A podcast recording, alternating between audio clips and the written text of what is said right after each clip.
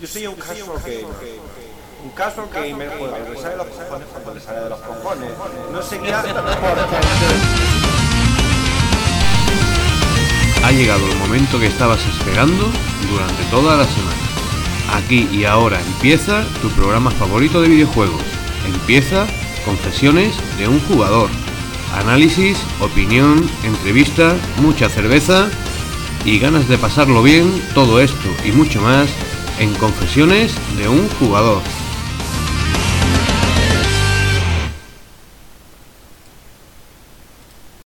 Hola, hola, hola, bienvenidos al programa número 126 de... Confesiones de un jugador. Ole, el 126, ¿con qué rima? Luego, luego te lo digo más adelante en el programa. Oh, qué misterio, ¿quién eres? Yo soy Livcock y tú...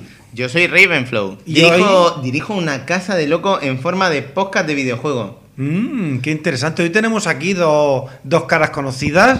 Hola, buenas tardes. Hola, yo soy Fermín. Hola, yo soy un negro. Hola, negro. Hola, Fermín. Hola chicos. Bueno, eh, Hola, ¿qué Pedro? ¿cómo, ¿cómo van las cosas? Las cosas van de puta madre, ¿no? ¿Por qué? ¿Y por qué no? Bien. ¿Y Eh, por qué esa no? Estamos, estamos de resaca de la fiesta de primavera de aquí de Murcia. Sí, sí, sí, Estamos sí, sí. aquí un poco resacosos y tal. Y, y- y así vamos, tirandillo, ¿no?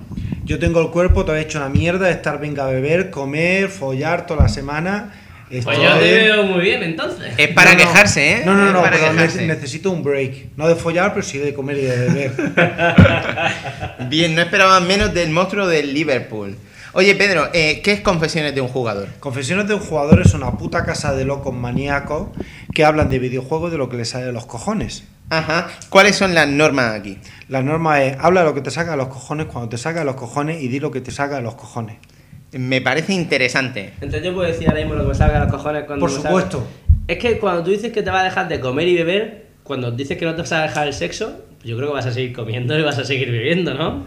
Pues yo creo y no va a follar. Pues yo creo que a lo mejor... A ver, comer siempre Sexualmente como... hablando, digo, comer, beber. A ver, comer siempre, Oh. comer siempre como. Y beber siempre bebo. Ahora, follar no siempre. Y a lo mejor entro en una mala época. ¿Pero juegas a videojuegos? Mucho, Me encanta. ¿Mala época? mucho. ¿Qué pasa? Me quedo solo un mes. Onda, qué drama. Madre mía, pues búscate algún soltero que te acompañe de fiesta. Sí, claro, claro, claro. Bueno, empezamos con el programa. Sí, a ver, eh, a ver, ¿qué tenemos para hoy? Pues para hoy tenemos Bri consejos. dos briconsejos. Uno muy curioso y el otro más todavía. Ajá. Ahí lo dejo. No, no, esperad, no, yo, yo sí que voy a contarlo. Eh, a ver, vamos a hablar. Hoy, ¿sabes? Eh, muchas veces en Confesiones de un jugador defendemos un espíritu independiente. Tú lo has dicho, cada uno habla de lo que le apetece. No, y, de lo que le sale de los cojones. y, a, y a veces nos juntamos aquí con una colección de juegos que dice, hostia, en el resumen, ¿a qué coño pongo que hemos jugado? ¿Qué pongo de juego de portada? ¿A qué, de, de qué hemos estado hablando hoy? Y dices, coño, juegos de hace dos años, porque están ahora baratos, juegos que nos han dado en el Plus, juegos del móvil que estaban gratis durante 24 horas. Bueno, pues hoy, sin embargo, Paradojas de la Vida, programa 126, programa mainstream. Pues mainstream. nada. Hoy vamos a hablar de eventos estelares, de triple A, de... Lo más de lo más. Joder, tío, como Va- otros podcasts. ¿Eh? Como otros podcasts. Me parece indignante. Pero, sin embargo, otros podcasts no tienen una sección de estilo de vida. Ah. Uno de los DLCs va a ser Ah. sobre tendencias. ¿Tú has oído hablar de Pinterest? Sí, claro. Pinterest es una red social que por lo que sea tiene un atractivo especial entre el público femenino. Eso no quiere decir que el masculino también podamos usarla. La señora Flow se va a incorporar ahora después a la sección de DLCs para contarnos todo sobre qué es Pinterest. Pero además vamos a tener también algún briconsejo.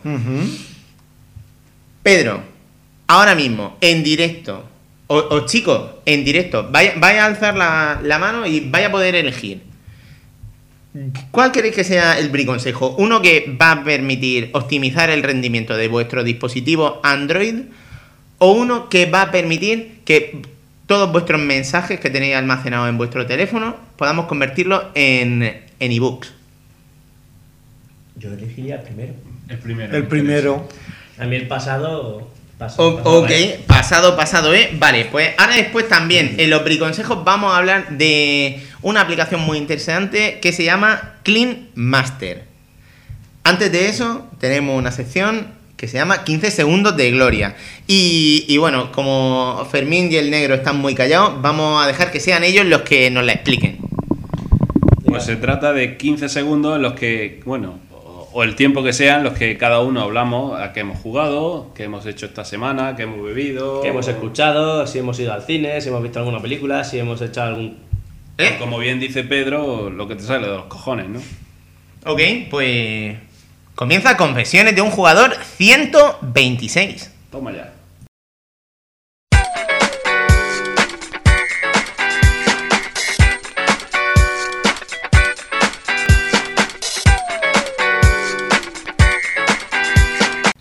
SV, Tan, tan, tan, tan. E ¡Aquí SV. estamos! Bueno, ¿qué? ¿Tus 15 segundos de gloria, mariquita? ¿Qué?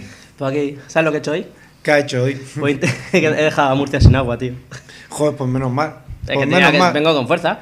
Ahora que están los pantanos llenos, va a cortar el agua. Esto es, esto es muy fuerte. ¿Hay recortes? Pues aquí, aquí estoy el primero. Joder, qué cabrón. Bueno. Luego quejate, ¿eh? Luego quejate al gobierno. Yo no me quejo de nada. Bueno, ¿alguna pregunta?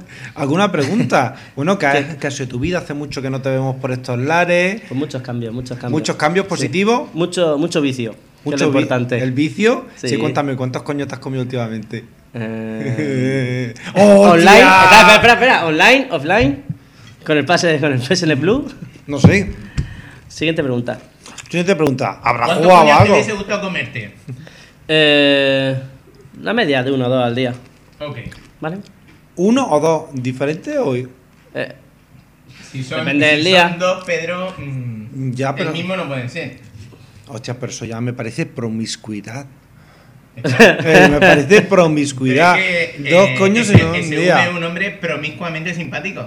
y agradable. Ah, eso sí, eso, eso, eso es cierto. y soltero. ¿Soltero y entero? Entero. Bueno, estoy casi a mitad ya, pero sí.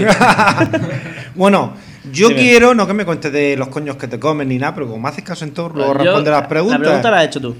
Pero quiero que me hables de videojuegos. Con todo el tiempo que hace no viene, habrás jugado algo, ¿no? Videojuego. Videojuego. Ah, pues sí. He jugado, la verdad es que estoy jugando a, a bastantes triple A. ¿Ah, ¿Te sí? empiezan? Sí. Mira, tengo en mi Mierda, luego van a decir que somos un programa mainstream. Pero es que, hombre, si me lo regaláis, me lo financia Electronic Arts, Nintendo y. Nintendo sigue existiendo, ¿no? Sí, hostia, ¿qué te, ha- qué te ha regalado Nintendo? Eso sí que me, me suena raro. ¿Qué te han regalado?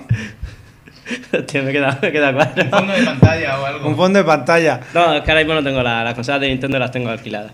¿Las Tengo- tienes alquiladas? Sí, estoy buscando rentas. por Entonces, ahí. ¿en qué plataforma estás jugando? He jugado en PC, PC que es lo único que me quedaba. He estado en una época de crisis, he estado jugando al PC. Me tengo una El buena PC, máquina. El PC. Que lo, el bueno, PC según me dicen mucha gente, tengo un buen pepino. No tienes ni puta idea, no tienes ni puta idea. ¿Cuántas mujeres te, te lo han dicho? Eh, la verdad es que me lo suelen decir mis compañeros de Steam, pero también vale, ¿no? Te dicen, chacho, ¿qué pepino tienes? Sí, Sí. pero no es lo mismo, yo qué sé. Tú mismo, yo no me meto en, los- en la vida de los demás. He estado, he estado jugando en PC, sabes que ahora mismo mm, sale un juego ya al mes o incluso el mismo de salida eh, lo puedes encontrar a 15, 16, 20 euros. Pues mira, he estado jugando a- al Hitman, que me costó 16 euros. Pero qué Hitman. Al Hitman Absolution. Muy Sí, No bien. sé si lo he dicho bien, pero. Lo has dicho de puta madre. El agente 47. Hitman Absolution, estad atentos porque el mes que viene uno de los títulos estrella que van a caernos en PlayStation Plus. ¡Ué! Lo Ey, rejugaré. Voy a silbar, voy a silbar. Cuidado con los No, no, oídos. no, no, Pedro, No, no, no, no, no, por no, favor, no, Pedro, no, no. Venga, no me dejan. Besito. Me está dando calor, para, joder, para. bueno, bueno, bueno. eh, por eso he conseguido el Hitman al, al mes de salir, a los 20 días de salir, a 16 pavos. El Tomb Raider de salida, 23 euros. Y el Bioshock Infinity, por unas cosillas, una suerte que tuve. eh, un saludo para Richard, que también estuvo atento. Richard Sharpe. Richard Sharp.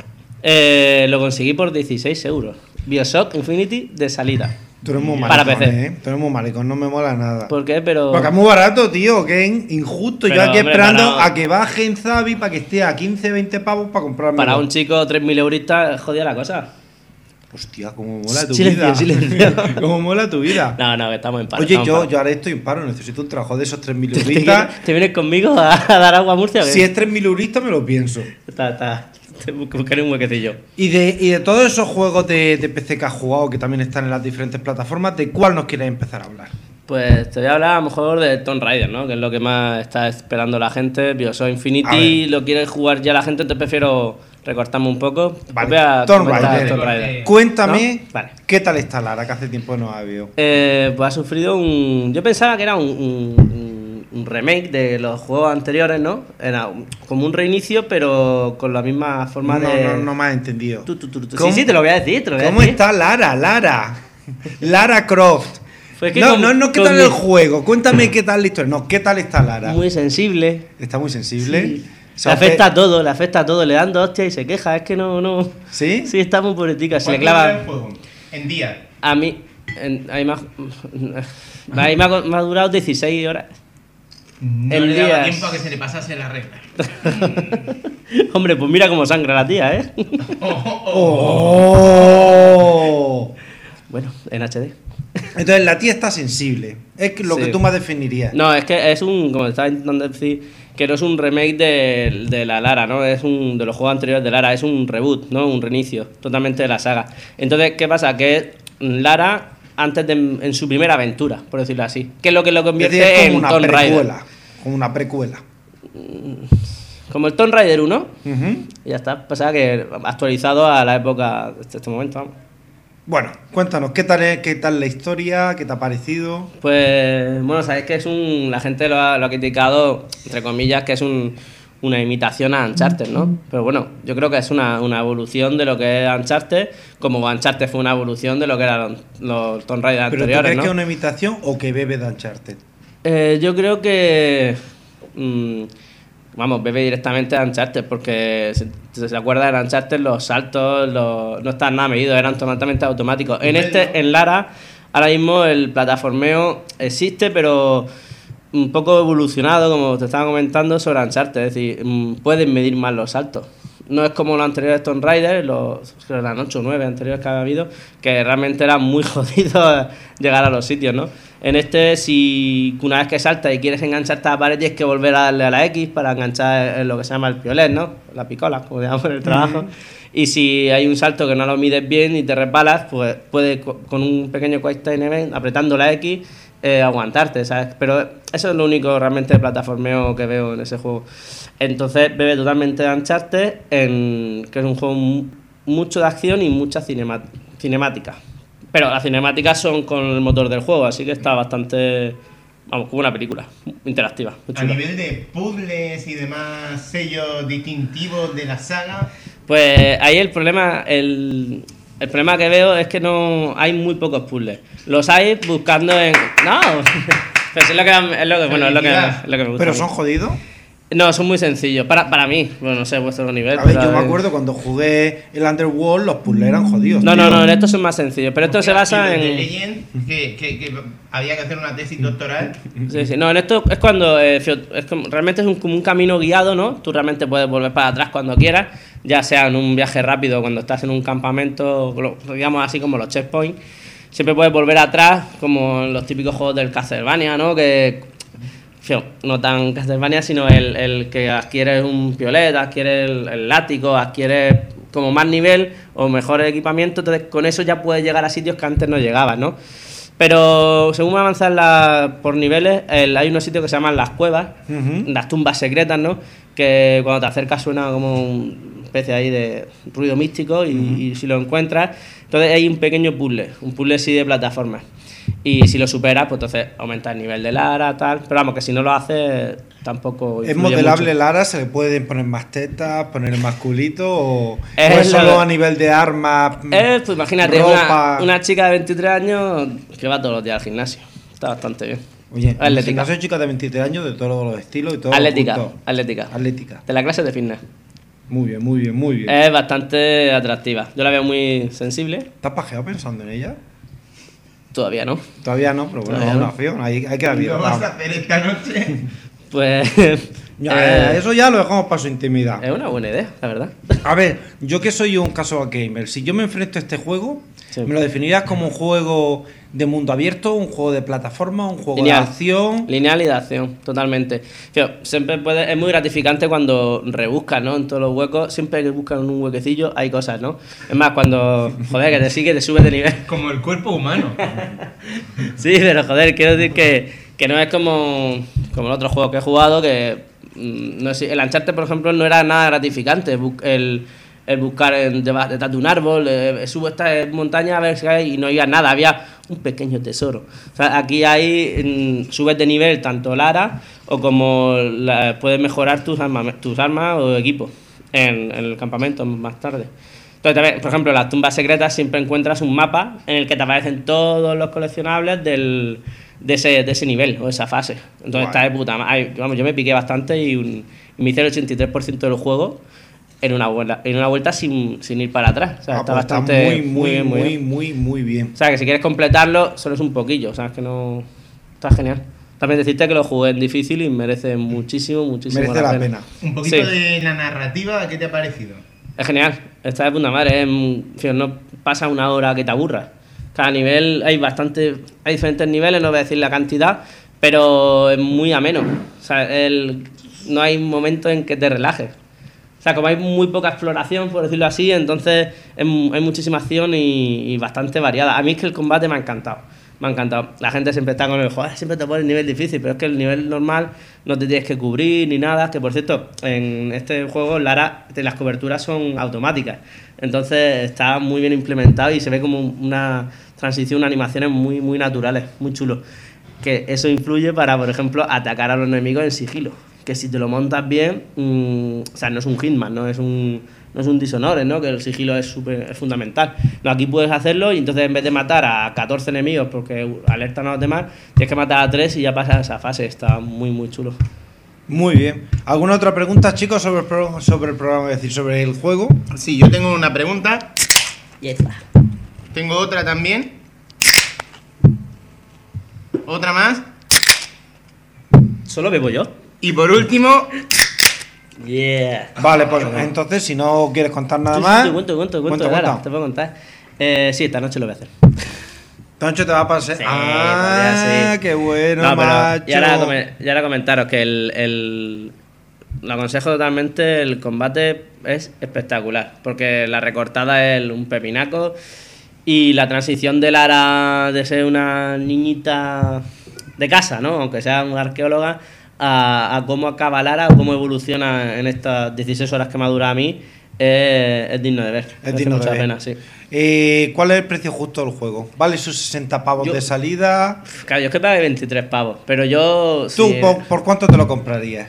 Mm, yo pienso, yo es que me lo tuve que comprar de salida, sí o sí, y tenía otros juegos. Entonces, salida, pues claro es que mi, mi precio actual ahora son 25 euros, pues ese es mi tope.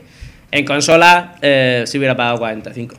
40. eh, yo invito a hacer una pequeña reflexión en este sentido y es, Deus Ex Human Revolution lo han regalado en PlayStation Plus. ¿Y cuánto tardaron en regalarlo? Menos de un año.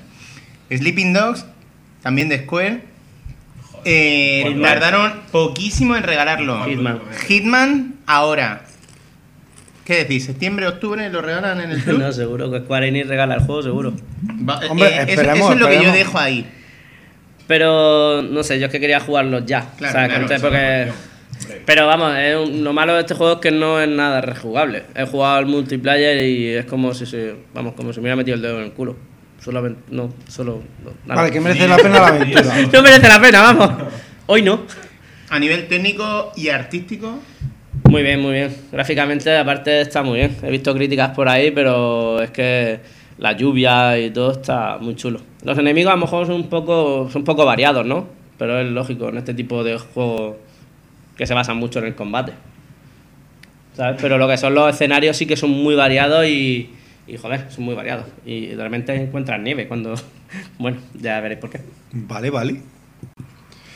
Bueno, bueno, bueno, bueno. Después de esta Lara, tetona, culona. Que no te dona. Ah, no, entonces ¿qué tiene? Curva. Do- Dos olivicas Bueno, está buena, está buena. Sí, ha tiene... dicho algo de nieve. de nieve, sí, pero la nieve pre- al punto de nieve, por pre- ejemplo. prefiero no imaginármelo. de Snow.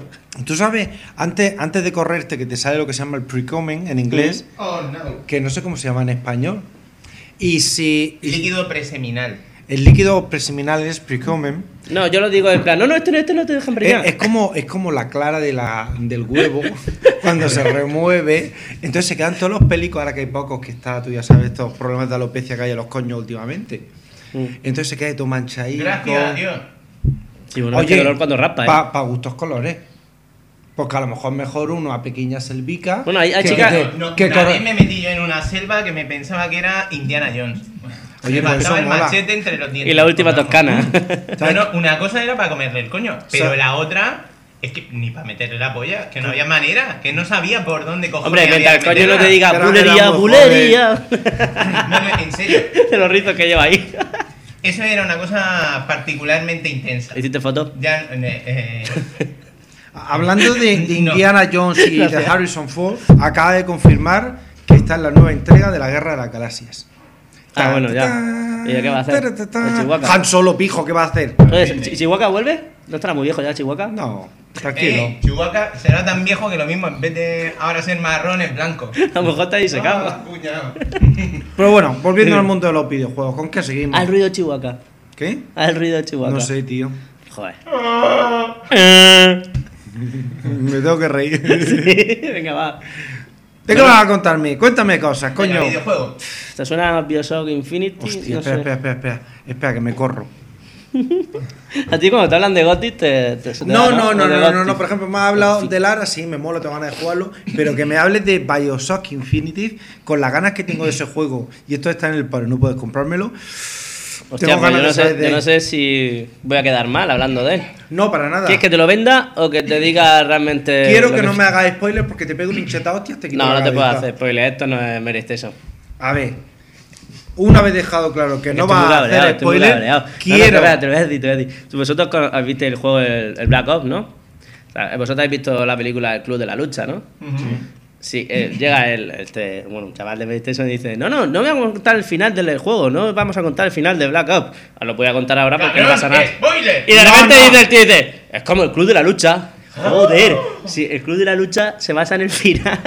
Vale. Pues no te voy a decir que el Bioshock Infinity es como... mm, A ver, spoilear nada. ¿has jugado al 1? Sí, ¿Has jugado al 2? sí, Y obviamente has jugado al 3. sí. Sigue la estela de la saga. Pero es que no es el 3, Ah, es que no es el es 3. otro juego distinto. Es un juego el distinto. o el menos uno, ¿no? A lo mejor. No ti- es que no tiene nada que ver. Es que no, es otro universo, es otra ciudad, es o- son otros personajes. ¿Hay algún vínculo con, con la, la- Tiene- yo, te, yo recomiendo jugar al 1, porque si juegas al 1, eh, los guiños que hay sobre el 1 te van, a, te van a encantar. No solamente es como, ay, qué bien. No, no, es como, wow, ¿sabes? O sea, es como algo que está transcurriendo paralelamente en el- cerca del 1, ¿sabes? ¿Eso, ¿Eso qué es, Chihuahua? De repente hay como un tren aquí, es como mierda. No, bueno, entonces tiene guiños al 1, Muchísimo. no sigue la historia ni del 1 ni del 2, pero tiene guiños para los yo no te voy a de decir la si sí o si no, porque si te digo que no, ya vas con una idea preconcebida. Si te digo que sí, desarrolla 50 años antes que el otro. 1912. O sea, el otro era de 1960. Sí, ahí. tiene razón. Entonces, Eh, entonces, eh, antes. Entonces, ahí, claro, la cosa Sí, sí, sí, es verdad, tiene razón. puede estar relacionada, pero, pero vamos, que se mueve en una época diferente. Eso Mm. lo, lo chulo que puede tener para posteriores secuelas. sí, Entonces, correcto. Yo que soy un caso gamer, cuéntame, ¿de qué va este juego? Pues para no spoilear mucho, de un hombre que eres tú, que eres... Super Superman, na, na, na, No me acuerdo na. ya el nombre del tío este. Seguro que lo leo y digo, mierda. hombre. El, el hombre, el hombre. Hostia, no, pero es que joder, está guay el nombre, tío, no me acuerdo ahora.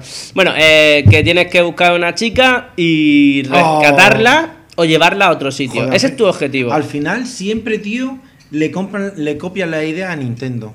Sí. Es que no puede ser, tío. Sí, es que es la auténtica, la Hombre, original. de Peach a Elizabeth hay como. como. Un poco bastante diferencia. Sobre todo. No, tampoco te creas. Peach tiene un buen escote, ¿eh? ¿Ah, sí? Sí, joder. Joder. En, en HD ahora, este año, no veas cómo va a ¿Con estar. quién te quedas? ¿Con Peach o Elizabeth? Elizabeth. Elizabeth. Muchísimo. Es que me da mucho morbo. la las, tías, las tías morenas con ojos azules y tetas grandes, sí. Me da mucho morbo. Muy bien, continúa. Vale, pues entonces se desarrolla. Es, es un shooter. O sea, realmente el juego es un shooter. Es un shooter de puta madre, Es- es un futurista, juego de- aunque sea retro. De disparo. No, no, es que no es retro, es. Tiene No una retro, calidad artística espectacular. O sea, es, es como lo. ¿Se acuerdas de Bioshock 1? Que era como, hostia, del año mil es de 1950. Por eso te digo. Pero con, como estaba. fío, habían científicos, ¿no? Que habían evolucionado en los mejores científicos, los mejores artistas. Era como adelantado a su tiempo, entonces era como un futuro en 1950. ¿Sabes? Está. Retrofuturismo. Ah, tiene palabras y todo eso, en definición. Pues eso, pues lo mismo o parecido, similar a allá arriba, porque se desarrolla en, en, en el infinito, ciudad en el cielo. Aérea, ¿no? Sí, sí, sí, Colombia. Bueno, cuéntame cosas del juego. Pues para no hablar mucho de la historia, no, no te voy a decir si hay mucho tema político, si hay el- si se basa en No pasa nada, ya lo han dicho en el resto de sitios. Da igual, pero ¿Sí? aquí no, aquí no, porque no he Todavía jugado. no- todavía y, no he oído y ningún entonces análisis. me voy, me voy del programa si me hace spoiler. Cuéntame, duración del juego aproximada. Ahí me ha durado en difícil, hay tres, nivel- tres niveles, fácil, normal y, y difícil. Una vez que te pasas el juego en cualquier nivel, creo que ya puedes jugar al, al nivel, se llama 1999, o sea, modo 1999 que es como el súper difícil, ¿no? Entonces yo he jugado al difícil y, y, vamos, bastante as- asequible. Es asequible. Sí, porque eh, eh, ¿Cuántas probé- lo probé en normal de 16 horas y media. Muy bien. Y. Joder, puntillo, el medio ese ahí. seguro. Esto está mirando el logro. Y. Por cierto, lo juego en PC, que ya lo he dicho. Y. Joder. Hay El secundaria, nivel de dificultad. es, no, es todo eh, principal. realmente es todo principal. Todo Has lineal. dicho que no quería hacer spoiler, pero la historia está a la altura de las circunstancias y en Bioshock 1 hay un gran giro al final que es como la gran sorpresa. Aquí tenemos también la gran sorpresa. Aquí te quedas muy loco. Ok. Vale, Te vale, quedas vale. muy loco. Eh, Eso es lo fíjate, que fíjate, necesitamos para yo las primeras seis horas dije, bueno, tampoco no me está diciendo nada. También fui con una idea preconcebida. No vi ningún tráiler, no vi nada. Vi a lo mejor en el E3 del año pasado, ¿no? Entonces me imaginaba cómo podía ser el juego. Eh, que al final, oyendo análisis, sí que he visto que es que han cambiado la demo, han quitado cosas porque no, han no podían desarrollarlo para esta generación todo lo que querían. Entonces, claro, con la demo te haces una idea mm, preconcebida, que no voy a decirlo para que para tú lo encuentres o no lo encuentres eso, ¿no? Pero claro, yo al no ver eso, llevar seis horas y decir, joder, esto es un pasillo, que me aburro aquí, ¿sabes? Sí que ha habido un par de disparos, tal, pero no entiendo por A qué ver, no he llegado a tal no sitio, nos porque... engañemos, el primer Bioshock también lo era y la experiencia era muy satisfactoria, ¿eh? Mm, sí, sí, sí. El argumento era cojonudo. Yo mis primeras seis horas eran como, joder, qué aburrimiento. Pero claro, fueron seis horas seguidas. Es decir, estaba enganchado. Sin darme cuenta yo estaba como criticándolo, pero joder, me enganchó. Al día siguiente, otra viciada grande. Joder, me la acabé en tres días. Háblanos de Elizabeth. ¿Qué supone Elizabeth en este juego? Ah, bueno, pues es como la, la primera, lo han dicho y es verdad, es como la primera inteligencia artificial que no te molesta, que te ayuda y no te molesta. Estás en un combate y la chica de repente dice, hey, he encontrado munición, toma, y justamente de la que tú necesitas. Pero llega un momento, cuanto más nivel, más, cuanto más nivel de dificultad, menos te ayuda. Y llega un momento que dice, no tengo más munición, no tengo más sales, lo que antiguamente en el Bioshock 1 eran los, el, como el, fluidos estos... Estaban los plasmas. Los plásmidos, exactamente. Pues en este se llaman los, las sales, que es lo mismo que en el Bioshock 1. Es decir, con la mano izquierda manda los poderes y con la mano derecha el, el arma. El arma, ¿no? claro, y luego, y luego Elizabeth pues, te da el poder mágico, ¿no? No, y entonces Elizabeth ahí te ayuda bastante cuando nunca la matan en los combates. Está de puta madre, no tienes que estar pendiente de si tal. Eh, cuando te va, cuando te muere, como en el Prince of Persia, te salva en ese momento. Eso a veces no lo han criticado, cuando en Prince of Persia sí lo criticaban, ¿no? Pero, pero bueno, es que si no, te, te sale mucho del argumento si no lo haces, por decirlo así. Y, y a nivel de plásmido y arma y todo eso, ¿se nota que, que estamos 50 años antes o, o la cosa promete? La cosa está bien. Son mejores que el. Bioshock 1, lógicamente, por, por haber tenido más tiempo de desarrollo y tal. Pero están muy bien ambientados con la época en que se basa. O sea, es que no. Bien, bien, que no, que no O tiene sea, hay, variedad, hay variedad, pero al final. pero, y se pueden combinar, ¿no? Porque puedes electrocutar a uno, luego eh, lanzarle unos murciélagos también, dispararle y luego mandarle fuego. Entonces se crea ahí una. Con la electrocución se crea una confusión, con los murciélagos los aturden más y encima les mandas fuego y los murciélagos se van quemando también a la vez. Está muy, muy guapo. O sea, funciona bastante bien, sobre todo en niveles difíciles es bastante necesario. Se complementa. Porque hay unos bichacos que son, son muy incómodos de matar. O sea, es como, como en el 1, ¿sabes? Realmente como lo que era eh, los Beat Daddy, pues en este también. Nivel difícil he muerto bastante, la verdad. Lo malo, lo malo es eso, que cuando resucitas te quitan monedas, pero resucitas, le- el enemigo coge un poco de vida y tú vuelves otra vez con tu vida. Pero claro, te puedes poner unos, unos pequeños como poderes que si resucitas recuperas la vida entera, o si resucitas tienes la munición entera, o si resucitas eh, pues tienen vulnerabilidad durante 10 segundos. O sea, vas combinando eso y la verdad es que si Qué equilibrio, en, el, en el último nivel sí que tienes que estar jugando mucho con, con el pause, mirándolo para hacer buenas estrategias. ¿Y el, las Pito Chambers existen o...? No, no, pero es que sales desde un. Por sales de un sitio.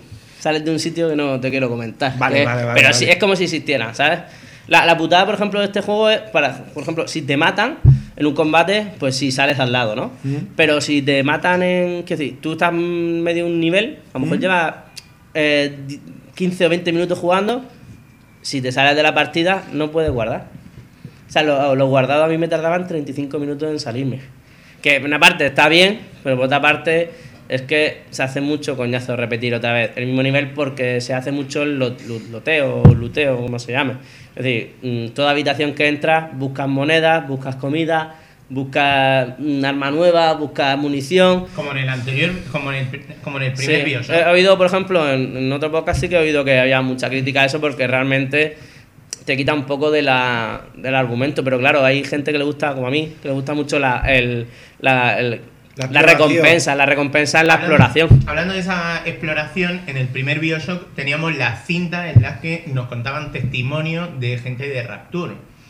Aquí nos encontramos algo parecido que diga, wow, qué recompensa me encuentro, porque había veces Tenemos... en el primer Bioshock que te encontrabas una historia Sí, y sí, a veces incluso fraccionada en partes que si te ibas calentando más la cabeza en seguir avanzando en esa zona y en determinadas puertas un poco cerradas, tenías como, hey, Eso es lo que, con aquí, ante la ausencia de misiones secundarias, eh, ante la ausencia de mapa, por ejemplo, eh, esas son las misiones secundarias realmente.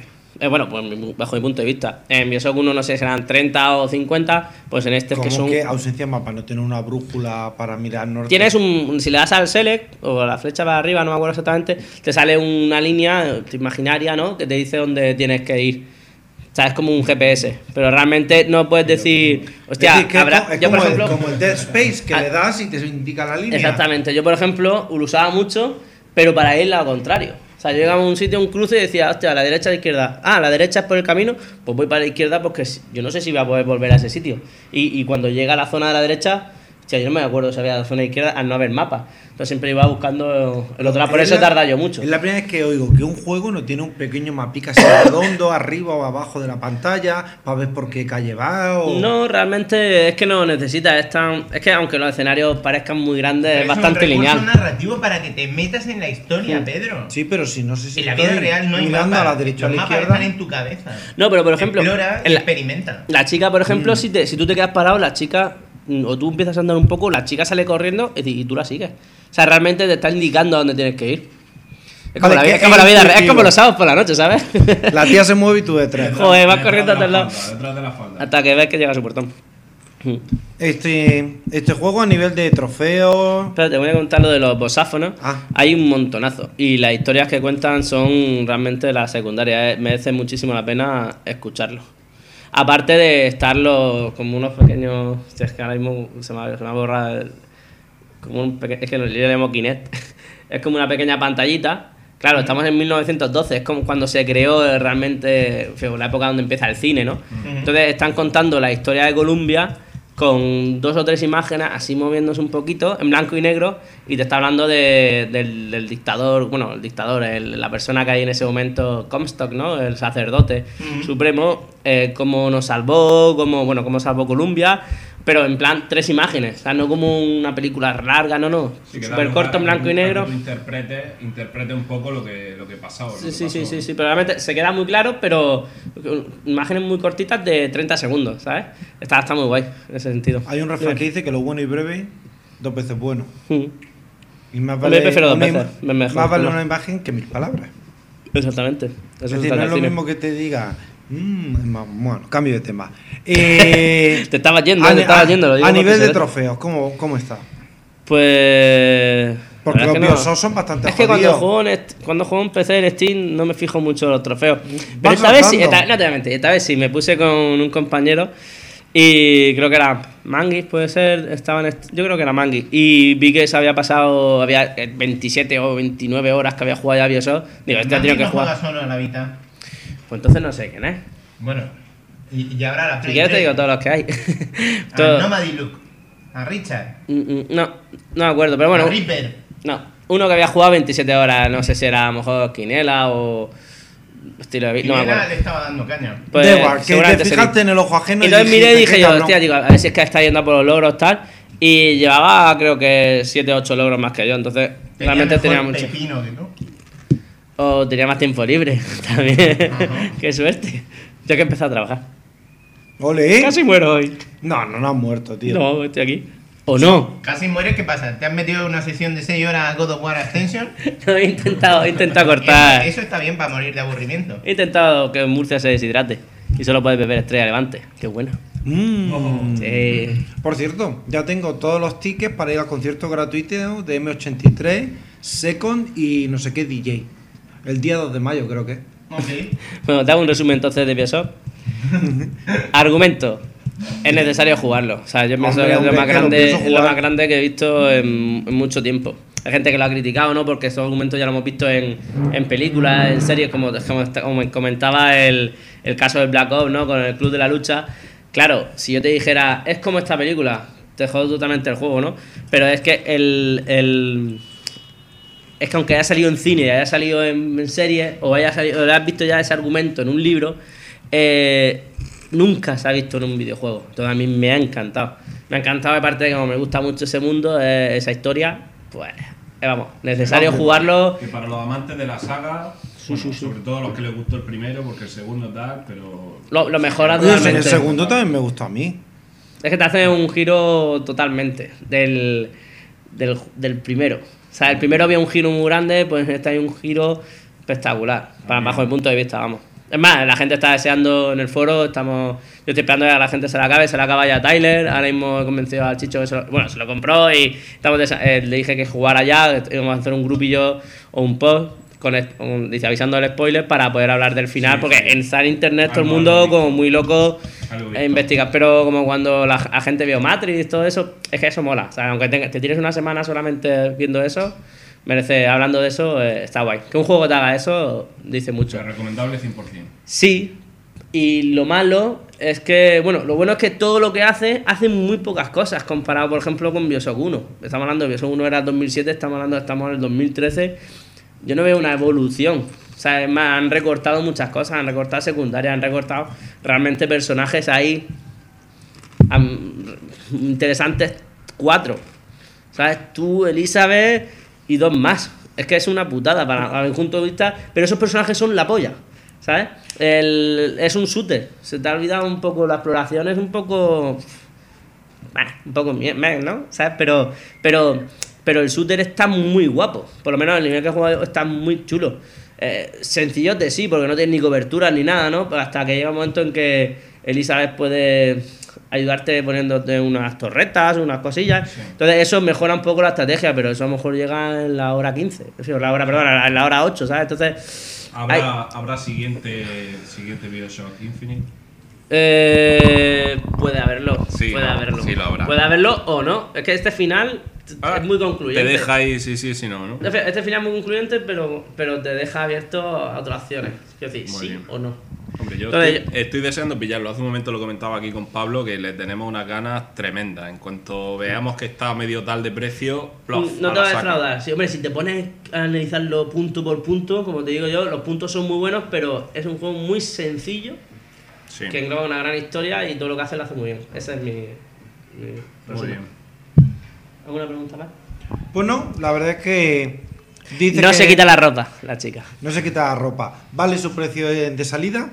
Sí, merece la pena, sí, porque es bastante rejugable y, y bueno, eh, hay un pase, on- un pase online, ¿cómo se llama? Un pase temporada que van a sacar dos o tres DLC, es decir, mm, vamos, que va a ser que lo, lo puedes jugar varias veces. Muy bien, pues me quedo con los dientes largos y con una gana de jugarlo Sí. que te cagas, colega. Bueno, a ver, ahora tienes la opción, Sergio, ¿Te puedo llamar Sergio? Me puedes llamar negro, sí. Bueno, tienes la opción de hablarnos cinco minutillos rápido de Hitman o esperarte a más adelante, lo que tú quieras. Yo sé que está con un previo. Claro. Eh, esto es como los trailers preview de Hitman Absolution. Ya, pero una No lo preview de compréis. algo que ha salido. es una putada porque es como, cómpralo, ¿no? Porque mi frase sería, cómpralo, cómpralo, cómpralo, cómpralo. Pero, ¿Pero por qué? sí, Además, pero sí que sale gratis ahora. Precisamente hoy ha salido una rebaja en el PlayStation Plus de este último y los anteriores, con lo cual. Ah, bueno, que hay si una alguien- versión HD. Mm. Claro, si alguien se lo estaba pensando y ya sabe que para el mes que viene sale gratis en el Plus, pues joder. A lo mejor da tiempo a jugarte por 5 pavos, creo que han salido los anteriores, cada uno de ellos, pero yo lo he estado mirando. ¿Tú lo has jugado, no, Pedro? Y. Lo Si eres. Plus, te salen a 10 pavos los tres. Hostia, de puta madre. Yo lo- ¿Cuántas cervezas nos vamos a ver en tus Pues yo he 15 visto que segundos? Eran 5 Sí, cada sí, ¿no? muchas. 10 pavos los tres, Pero si te compras la trilogía, está a 12 con un 10%, más o menos. ¿Eh? Pues está de Y aparte madre. puedes compartirlo, Pues mira, acuérdate. Me lo estoy pensando, ¿eh? Me lo estoy pensando. Yo lo tengo, yo lo tengo en PC, pero todavía no lo he jugado. Es medio pereza. He estado mirando también en la oferta esa que ha salido hoy y sale también con Sleeping Dogs, sale el último Hitman con el Sleeping Dogs por unos 30, 32 pavos me parece que sale. Lo que pasa es que claro, el Sleeping Dogs a esta altura lo tiene ya casi todo el mundo Lo hemos tenido gratis. Y Hitman va a salir Hitman gratis. va a salir gratis, con lo cual 32 pavos, pues bueno, para el que no lo tenga, Pues- es una buena opción. Mira, lo voy a vender de una forma muy rápida. De los tres juegos que. Bueno, de Bioshock Infinity, Tomb Raider y Hitman, el que más me ha gustado, el que más he disfrutado, que no va a tener las mejores notas, porque seguramente si miráis en Metacritic y tal, eh, va a ser de los tres que más abajo esté. El que más me ha gustado y volvería a jugar sería Hitman. Me ha encantado. Me ha encantado la, la- la hostia que te da y, lo- y los gilipollas que te hace sentir. Un juego difícil. Eh, lo he jugado en. Hay cinco niveles en el cuarto. Porque el último nivel no tenía ni, ni brújula ni nada. Y era, mu- se llama pu- purista. Y es como, vale, es la primera que juego en Hitman. O sea, realmente quiero tocarlo. Y te hace sentir gilipollas porque los fallos que haces lo haces tú. O sea, yo le he echado 28 horas, ¿eh? 28 horas para completar la primera vuelta. Y merece muchísimo la pena. Los gráficos espectaculares. Lo jugué en PC, pero con la calidad de Play 3, porque tiene la gráfica jodida. Y a poner un poco más arriba petada. Y se vea de puta madre. Es decir, en Play 3 ahora que lo regalan, se ve bastante, bastante chulo. Aparte, son unos escenarios muy pequeñitos, que eso es la pequeña crítica que le puedo decir. Pero claro, mm, escenarios pequeñitos que me tardo dos horas en pasármelos. Porque los repito 20, 30, 40, 50 veces. Porque quiero hacerlo perfecto. Y cuando lo haces perfecto, ah, hay un sistema de puntuaje arriba. Tienes varias maneras de pasarte una pantalla. Y, y tú, tú siempre vas a. Lo puedes hacer a los a lo kamikaze, ¿no? A los Call of Duty, pegando tiros tal. Pero termina en la pantalla y pone menos 5000. Y tú dices, joder, si la media estaba en 5000 y el máximo puntuaje son tre- 13000, es que vamos, me acaba de insultar, ¿no? Entonces te incita mucho a que lo hagas en plan sigilo o a lo mejor sin matar o matando a la gente y luego escondiendo los cuerpos, matándolo con un rifle francotirador, matándolo, envenenándolo, ven- vendiéndole droga, haciendo pasar como, como su camello y venderle droga y hacer que muera, poner una bomba en un coche de policía eh, porque hay una alarma, la gente se acerca ahí, está, está muy. Mm, mm, tirarlo por una acantilado, de la primera pantalla, o sea, después del tutorial. Un pasote, todas las cosas que puedes matar al primer tío que se llama The King o algo así. Está chulísimo. Bueno, y cuando empiezas, después del tutorial, que dice el tutorial, bueno, pues es un poco flojete, ¿no? Tal.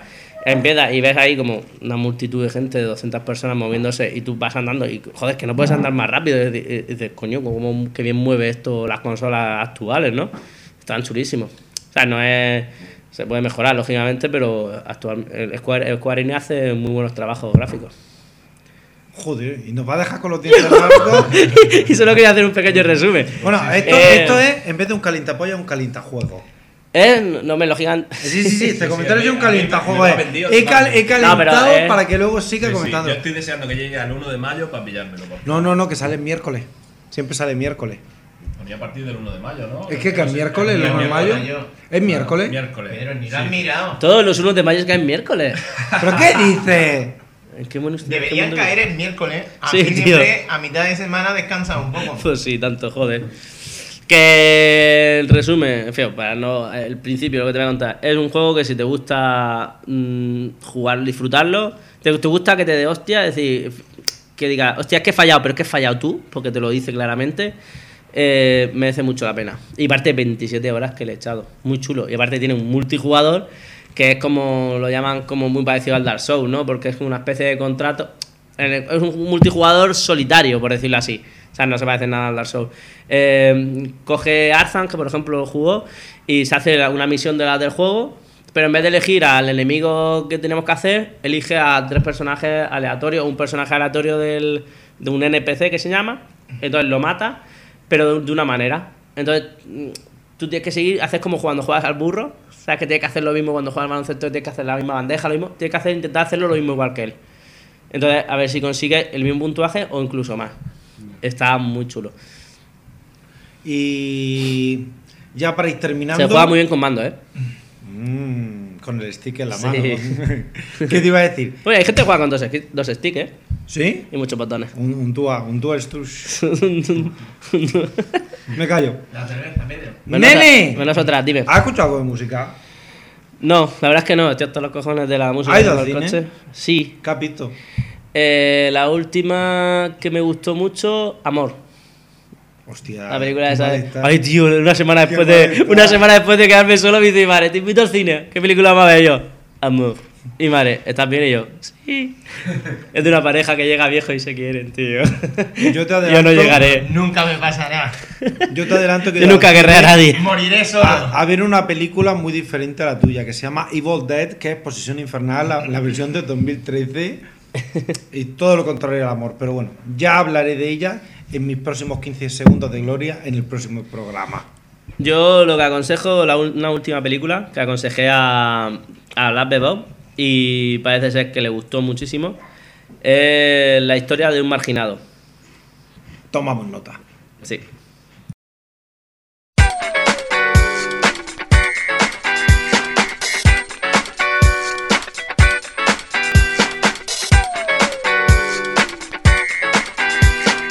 Fermín, te toca. Pues nada, hace un par de programas que no vengo y, y en realidad me, me ha cundido bastante el tiempo porque tengo aquí cinco títulos de PS3 que pues ¿Cuántos has cuatro, cuatro de ellos me los he terminado prácticamente. Bueno, tres enteros, uno lo tengo a la mitad y el otro casi casi que también.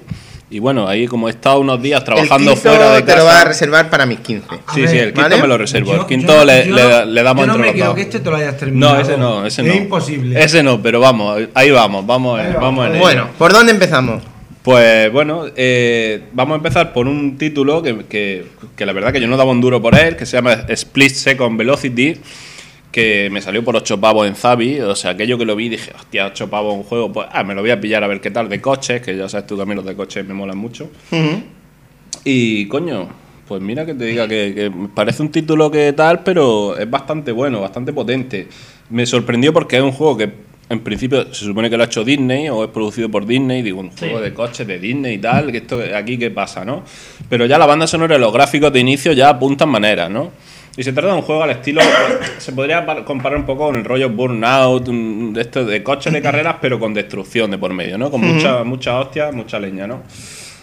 Y tenemos pues un modo temporada que en realidad es bastante largo. Yo he llegado a contar 72 carreras y son 12 episodios. 72 carreras que las puedes rejugar todas las veces que quieras hasta sacarte el oro, con lo cual tiene una cantidad de horas importante. Yo me saqué el oro en todas las carreras. Yo, yo lo tengo también, eché- lo tengo, pero yo no sé. ¿La has sacado el oro en todas? No ¿Cuán- sé si, si- cuánto si tiempo- 16, cuánto 16, tiempo- 18 horas, por ahí, por ahí habrá andado la cosa. No, no- no lo eché- Te ha cundido el juego, ¿eh? Joder, yo pensaba que le eché 36 horas 40, macho.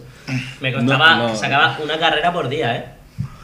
No, hombre, sí que es cierto, ¿eh? sí que es cierto que hay algunas muy difíciles, pero a medida que vas avanzando, como vas desbloqueando créditos, pues los créditos te van dando coches mejores y con los coches mejores, pues la cosa, la cosa varía bastante, ¿no? De hecho, van incluso por categoría C, B, A, doble A, etcétera, o A más, y, y- y funciona muy bien. Este juego está basado como en un programa de televisión, ¿no? Como- Sí, sí, sí. De hecho, hay, hay antes de cada episodio hay una especie de narración. Pues de hecho es un, es un narrador de estos, pues no sé si era el del precio justo o alguno de estos de la tele conocido, Sí. que, te, que te presenta un poco el, te presenta un poco el plató por donde vas a correr, bien si es un puerto, bien si es un antiguo aeródromo, si es una presa, hay distintos, o un canal de estos rollo Terminator 2.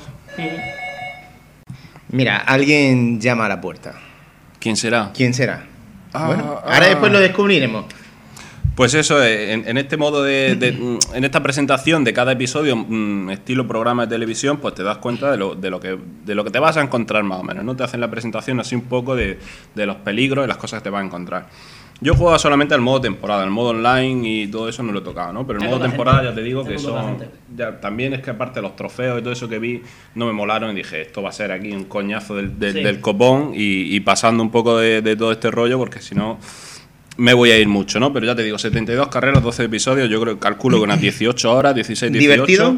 Muy divertido, a mí me ha gustado mucho. Yo te digo que por 8 euros, yo creo que es el mayor acierto que he tenido en Play 3 de momento, porque siempre ¿Qué me paga dices? algo más, siempre paga algo más, siempre pagas sorprendió 15, muchísimo. 20, a mí, tal. A mí el juego me sorprendió muchísimo. Yo siempre se comparó porque salió a la vez el Blur y el Split Second. El Split Second salió mejor parado, pero claro, al salir al final los dos a la vez, ninguno de los dos juegos realmente tuvo su éxito merecido y al final las dos compañías cerraron, casualmente. Joder. Ya. De hecho, Ya, es, ya, es ya. un título que no sé si en Alcampo o en Carrefour o algo de esto lo vi por, por 50 pavos, con lo cual Sí, bueno, eh, pero o sea, eso no- que es un título que, que, que, que- que lo puede encontrar bastante más caro, ¿no? Chicos, Sí. pocas veces os vais a encontrar sorpresas como esta. A ver, tenemos. ten- ha aparecido Salva Spin por la puerta, pero. Salva, salúdanos. A ver, di- dinos, dinos algo. Hola. Bueno, de repente Salva aparece con una morena espectacular y nosotros. mm, ¿De qué estábamos hablando? De velocidad, de, de Second. Estábamos ¿qué- hablando de- ¿Pero qué nos has traído en tu MV? Esto de había que traer algo. eh, hablábamos de cervezas patatas, pero madre mía. Es mejor que la cerveza. Vale, vale. Bueno, esta mujer se llama La Nadia. que, eso, justamente, que, que se presente que esta mujer controla de, de videojuegos. ¿Controla de videojuegos? A ver, acércate. Sí. Videojuegos. Qué malas personas que soy. Mira, a ver, Bueno, siéntate, siéntate. que Yo no controlo de videojuegos. Bueno, a ver, preséntate un momento. Mira, eh, Fermín estaba en sus 15 segundos, nos estaba hablando de un juego que se llama Split Second Velocity. Sí, lo juego todos los días, vamos. Bueno, eh, cuéntanos un poco de ti. Eh, pocas veces tenemos aquí Madre invitadas mía. tan distinguidas, hombre. ¿Pero qué quieres que cuente? ¿Alguna Que vez aparte de que te odio-? Sí, muchas. Por ejemplo, ¿cuál es tu favorito? Eh, soy mucho de juegos de velocidad, Need for Speed, por ejemplo, me gusta muchísimo. Ajá. Y la más loca que podáis conocer de mujeres, creo que no hay ninguna tan loca como yo por el Tekken. Por el Tekken, mola, Sí, mola. me gusta Tekken mucho dar, me gusta mucho dar. Entonces, Salva, ¿a ti te gusta mucho recibir o qué? Hombre, yo también sé de, de dar. Vale, vale, vale. Y el sin estar. Que Ah, la, y- la última fiesta que, que hicimos. Y el Bueno, sin estar que siempre me gana Pablo. Nadia es tipa dura, es de los rivales más dignos que he tenido en SingStar. No, hardcore gamer. Sí. Pero me ganas, así que no sirve de nada que sea dura. Bueno, bueno. Bueno, Fermín, venga, vamos a seguir Bueno. hablando de Split Second. Pues nada, tenemos, ya te digo, un, un juego bastante entretenido. Si te gusta el, el modo, pues, así al estilo Burnout, de rollo de coche, pues bastante chulo. Eh, en esas 72 carreras tenemos bastante variedad. Tenemos la típica carrera normal y corriente. A mí, a mí la que Toma me gustaba mucho la de la, aer- aeropuerto.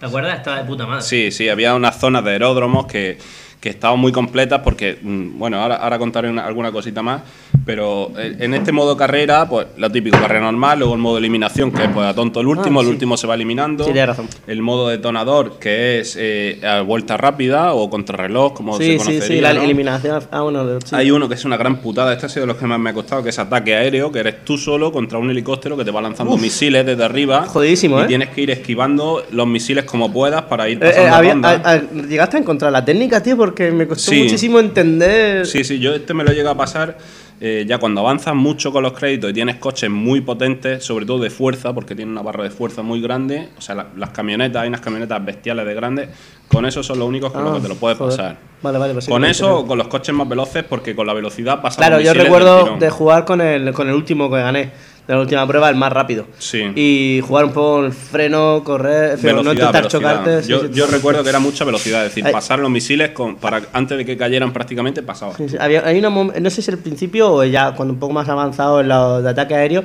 que puedes devolver los misiles, Sí, ¿verdad? hacia la mitad, hacia la mitad de. hacia la sexta, el sexto episodio cambia y se llama Venganza Aérea. Ah. O sea, ya en vez de zumbarte el helicóptero a ti, también te sigue zumbando, pero tú le puedes devolver los misiles. Sí, tienes que hacer una, o no sé me acuerdo si era algunas pruebas, algún ganártelo, ¿no? Sí, aquí, aquí la gracia del juego es que a medida que derrapas o, o haces adelantamiento o coges rebufo, creo que era rebufo, derrapar y, y adelantamiento, me parece que eran esas tres cosas, pues vas rellenando la barra que tienes debajo. La barra tiene tres tramos, ¿no? El primer tramo, pues te devolvería un misil en este caso. Pero si llenas los tres tramos, le, le pegas un misilazo gordo al helicóptero y a lo mejor en tres tramos de esos, en tres misilazos te lo cargas. el típico juego de coche, ¿eh?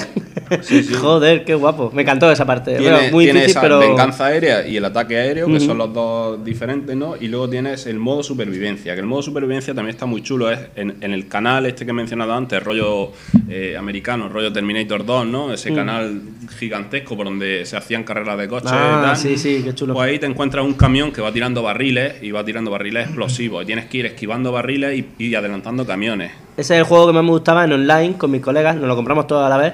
Y el, modo de juego que más nos gustaba era ese, el de los barriles, el de los Es- camiones. Es súper muy difícil, chulo. es súper difícil. Aquí también lo que necesitas es un coche muy, muy rápido para ir adelantando todo lo que puede y esquivar todos los Sí, barriles sí, que sí. puedas. Aparte te vas haciendo como combos, ¿no? Cada vez que superas un camión, por uno, luego por dos, por tres, no sé cuánto. Entonces vas puntuando. El que va primero, mm, que menos se choca, el que más puntúa. Lógico, pero, pero es que es un vicio, ¿no? Por, lo- el- por, el- por X tal, feo, por tanto. eh, Sí, sí, aquí tanto en ataque aéreo, ataque aéreo como en supervivencia lo que cuenta es la puntuación. Y, y son modos que parecen a priori sencillos, pero que, que enganchan bastante, son muy, muy entretenidos. Y al final de cada episodio tenemos una carrera de élite que, es- que corres contra los mejores de ese episodio, supuestamente, ¿no? Que eso, pues bueno, es un poquito difícil, pero bueno, tampoco tiene mucho. Realmente al mucho final este juego como, feo, no se ha vendido mucho, pero es que lo tiene todo, ¿no? Porque tiene una variedad espectacular, no es la típica de eh, drifting, ¿no? Eh, luego rally, luego carrera en grupo y luego contrarlo, ¿no? Aquí, aquí tiene una Sí, locura, es sí, un sí, locurón de eh. juego y aparte tiene lo del, lo del Most Wanted, ¿no? Es decir, la carrera de élite, Hmm. o sea, son, tienes que ganar 10 carreras a los 10 mejores del... Joder, yo creo que lo Eh, tiene bastante muy- Aparte, unos graficazos muy chulos. Yo lo que sí he echado mucho de menos la mayoría de las veces era un nitro o algo, un nitro o algo que te impulsara un poco. Ah, porque a veces mm, como que te sentías un poco ahí desprotegido cuando te adelantaban por rebufo, por lo que fuera, te adelantaban y decías, joder, ahora como los pillo, que, que me han pasado echando hostias, ¿no? Sí, sí, sí. Sobre Entonces pues, se, echa, se echa un poquito de menos. Pero sí que es cierto que con esas barras que ya te digo que derrapando, con rebufo, etcétera, vas cargando, pues puedes abrir atajos.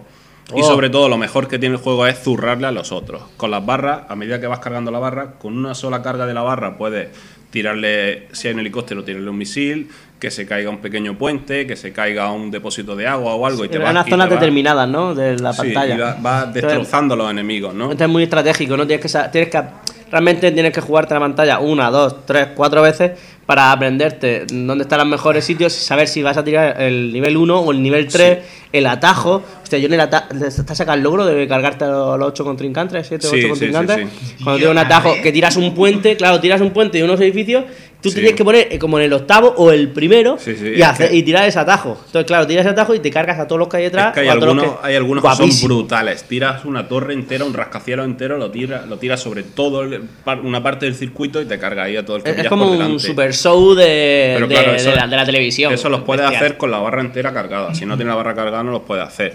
Otra opción que te da con la barra cargada es cambiar el tramo del circuito, con lo cual hay veces que tú estás haciendo un, un circuito y en la segunda vuelta le das a cambiar circuito y te cambia el circuito por completo y también Sí, te sí, carga sí. un montón de peña.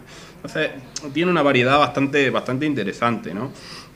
A medida que vas avanzando, vas, desblotan- vas desbloqueando los coches y los circuitos con los créditos, con lo cual la cosa, pues, o sea, nunca te va, te va a resultar, eh, no sé, aburrido o, o monótono, ¿no? Pero aquí siempre vas con coches, ¿no? No es como Sí, sí. No, no, Apocalypse, aquí- que son un montón Aquí de son, aquí son distintos. coches, además la mayoría de ellos suelen tener el nombre italiano, sobre todo los deportivos, mucho An- Andretti, o, no, Cobretti o algo así, Mm. Cobretti y tal, hay unos nombres ahí un poco ro- rollo inventado, ¿no? Pero, pero muy chulo, además son unos deportivos de la hostia y luego tienes los, los de fuerza mayor que son camionetas al estilo americano que también molan bastante.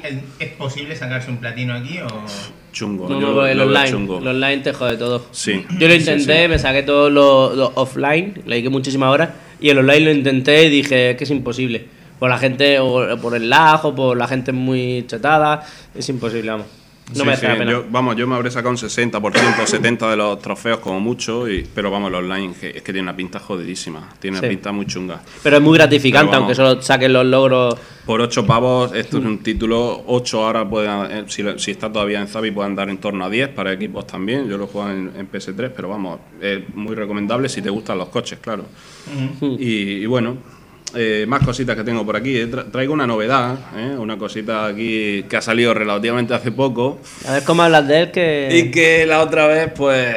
Ya le diste a mí, palo, ¿eh? Le diste sí, palo. Sí, le di palos, pero que la verdad es que no me gustó nada. Te Y pusiste el nanotraje y, si- empezaste ahí. y sinceramente este tampoco es que me haya, me haya resultado muy, muy bonito, pero bueno.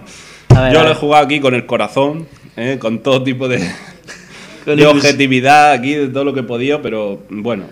El título es Crisis 3, que ya os digo es bastante nuevo. Y... No te gustó, ¿eh? No te Bueno, gustó no, terminar de eh, jugarlo, ¿no? de guardar la partida, sí. entregar todo. Bueno, pero me lo pasé también, me lo pasé. Y bueno, este también me lo he pasado. Y bueno, tenemos, con un- tenemos con un- aquí una evolución del juego, Estoy pero... aquí con un amante de Crisis 2, ¿eh?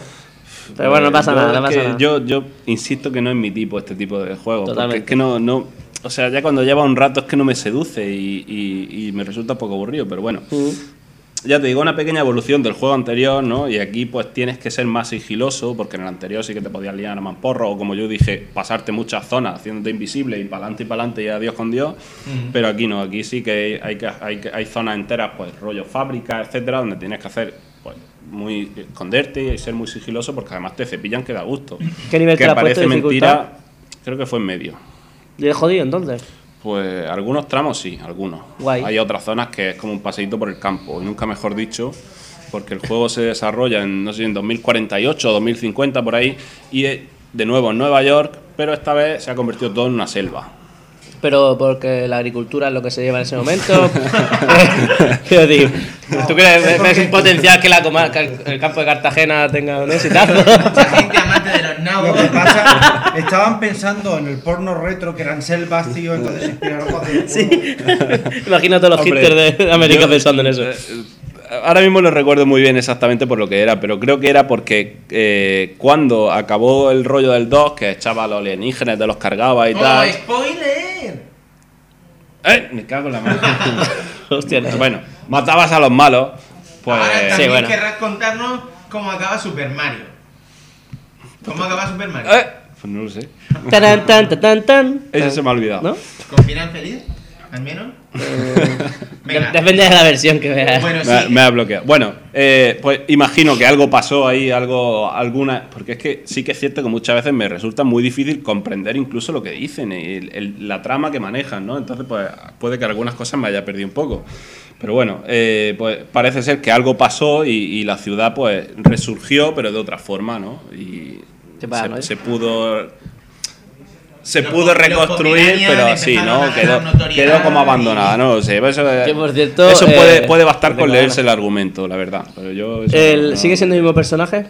Sí, protagonista, señor, tenemos el- aquí el- a, el a este. Prophet, a Prophet, ¿Sigue siendo el el amigo negro? Prophet, sí señor, Negro al poder. que usa su nanotraje aquí con dos cojones, porque sí, el nanotraje pues tiene sus funciones, eh, hacerte invisible, armadura total esta, y bueno, pues luego tus pistolicas y tal. Velocidad máxima, ¿no? Sigue Sí, sí, ese o sea, ¿Te, te pones la música, la la voz de femenina voz, o la- de hombre?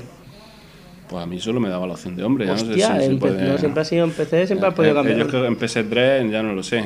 Ahí me daba. De hecho, alguna vez me equivoqué. lo mola puse- más el hombre Lo puse en italiano, pero es que no llegué, no llegué a. Por como te sale un chorro de idiomas, pues no sé una docena. máxima. Pero vamos, mm, Pero me salí, me salí y lo volví a poner en español. Tam- Tampoco, tampoco quería rayarme mucho. No, no, claro.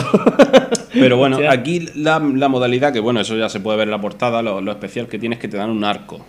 Oh, Te además, dan un una arco. cosa súper divertida es que en la edición limitada decían con acceso directo desde las primeras escenas al emblemático arco.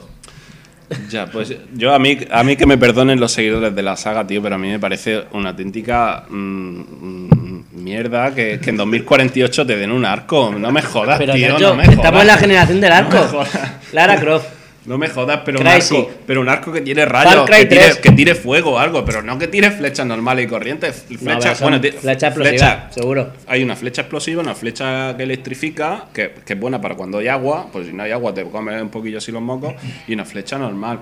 Con lo cual, yo he usado el arco, pero recuerdo que había un trofeo de matar 10 tíos con cada flecha del arco y no me lo he sacado.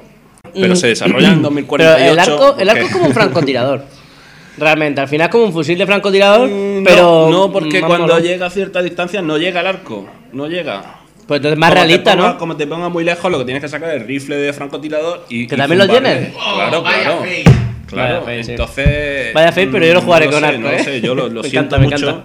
Y sí, hombre, claro, pero. El arco de Ayama No sé, es Ese que sí que era un arco ahí- de verdad. ahí te digo una cosa. iba- tenías que ir recogiendo las flechas. Qué guapo. Porque como De los- tres o cuatro solo. Pero de los que se clavan también de los tíos los sacaban, Claro. pero la animación no estaría. A ver, Pregunto. la recogía, salía un brillito y decía, No, está- recogido una flecha. Está de puta madre. No, no. Sí, sí, yo sobre todo lo digo porque es que me parece una época poco apropiada para sacar un arco. Es decir, si tú juegas un Carlos Juárez que está ambientado en, la- en el oeste o un Skyrim que está ambientado en época o Far Cry que está en una isla y te tienes que apañar lo que También, también. Tomb Raider. Pues mira, pues mira, lo entiendo. Pero un tío que lleva un, un traje de no sé cuántos millones de dólares, que se supone que es la hostia bendita, y, y le das un puto arco. Bueno, lo siento mucho por los seguidores, pero yo no, no me ha gustado nada en ese sentido. La verdad es que pero luego en realidad el juego es una puta maravilla en arte gráfico. Los escenarios son espectaculares. Yo iba con la boca abierta por los escenarios. Eran selvas y trozos en los que veía algunos edificios, veías tal. Pero es que era cojonudo. Decía, joder, esto se han gastado aquí una pasta y un curro de la hostia. Porque es que muy bien. ¿Has notado ralenti- ralentiza- ralentizaciones? No, Digo porque ha jugado en que no. PS3, ¿no? Sí, sí, no, Eso, no, eso la verdad que supuestamente no. es un port de PC. Yo no, no, no le he visto Un- nada. Una duda que tengo yo al respecto de eso. Sí. Mm, Battlefield 3, por ejemplo, en PlayStation 3, mm, hacía agua a nivel técnico por muchos lados. Sí. ¿Aquí has encontrado eso? ¿Ha- ha- ¿Has llegado a ver cajas de zapatos o cosas así? Eh, Sé que estoy troleando ahora mismo a Battlefield 3 en Play 3, pero Hombre, cajas de zapatos. no, no, no sé a qué te refieres. Nivel gráfico de Claro, pifia, no, pifia a nivel gráfico. Es decir, coño, aquí se ha quedado súper corta la consola. Es decir, aquí, No, coño, para esto que hubiesen puesto otro no. efecto, hubiesen hecho algo distinto. ¿Sabes? No, ¿sabes una cosa? Ah, Ahora contesta. ¿Sabes cuál es una puta mierda interactivamente y físicamente de videojuegos? ¿Cuál? Bioshock Infinity. Es muy bonito todo, todo muy acartonado por una luminosidad, muy brillo, muy no sé cuánto, pero no puedes interactuar con nada del escenario. ¿Puedes destruir las bombillas? No. No, ¿En Bioshock Infinity? Yo creo que no. estamos acabados. Bueno, Crazy. Que mínimo, ¿no? Yo, hombre, a nivel gráfico a mí me ha gustado mucho. A nivel gráfico, a nivel de escenario. También, también es cierto que me ha parecido más corto que el 2. Me ha parecido más corto. Yo no sé si es que el 2 se me hizo pesado. O te has tal. hecho un pro, Este, te yo, has hecho un este pro. yo creo que en 12 horas o por ahí me lo ventilé. Yo Coño, creo que no mucho. Está ¿eh? bien, ¿no? Sí, pero. Sí, el 2 más largo, sí, tienes razón. El Entonces- 2, el 2 me resultó, incluso en el 2 recuerdo que había misiones en la ciudad bastante difíciles. Aquí, ciudad, pues te encuentras poquito a poquito. Hay algunos trozos de, de edificios de ruidos que tienes que subir, muy a oscuras, ponerle nan- nanovisión, que es pues como la cámara nocturna, así un rollo parecido, ¿no? Con, con visión de. Eh, para ver los cuerpos, las zonas calientes, todo esto. Y sí que hay que ponerla porque no, no ves tren en un burro, pero vamos, por lo demás. Está Ah, muy hay, currado. hay está una muy pequeña chulo. evolución del personaje. Y digo pequeña, pero claro, Eh, supuestamente, shooter- nada más iniciar el juego, supuestamente te han tenido encerrado ahí en una especie de, pues, no sé si una especie de cámara de congelación o algo, con Mm. lo cual eh, eres prácticamente el mismo tío, pero 20 años después. Te han sacado de la cámara y, y tal. Los rivales- Cinco o seis horas después tienen mejores armas, o siempre ya empieza a la primera hora, segunda yo hora. iba, iba- iba pes- iba pescando todo lo que pillaba por ahí, pero en realidad cuando una arma me funcionaba, pues pocas veces la cambiaba. Con lo O cual. sea, realmente en eso es una historia plana, lo que es la evolución Sí, del sí, porque por ejemplo, eh, en el 2 hay una. Claro, casi hay- la tercera parte es complicado también. Claro, hay una serie de enemigos en el 2 que son parecidos a los, a los malos estos de Robocop, que eran así muy cabezones y altos, con las patas así, parecían como pollos, pero altos, sí, sí, ¿no? sí, los bichos ahí un poco raros. Pues estos, estos salen también aquí en el, en el 3. ¿Y, ¿Y cómo te los cargas? Pues igual que en el 2, con el bazooka. Hay que meterle bazooka, bazooka, bazooka y, y para adelante, ¿no? Con lo cual, pues... O sea que en ese sentido hay poca evolución. En- son eso. la verdad. Igualmente luchas contra los alienígenas, como ya viene dicho, y contra Cell, ¿no? que es una especie de, de- de, pues, de ejército que, que son los que dominan, los que manejan el cotarro, y tú ahí pues vas un poco ahí como en plan pues mercenario, no mercenario, no, más bien revolucionario, ¿no? Una cosa ahí que vas a hacer la guerra por tu cuenta, ¿no? A intentar solucionar el problema con el rollo alienígena, pues a tu rollo.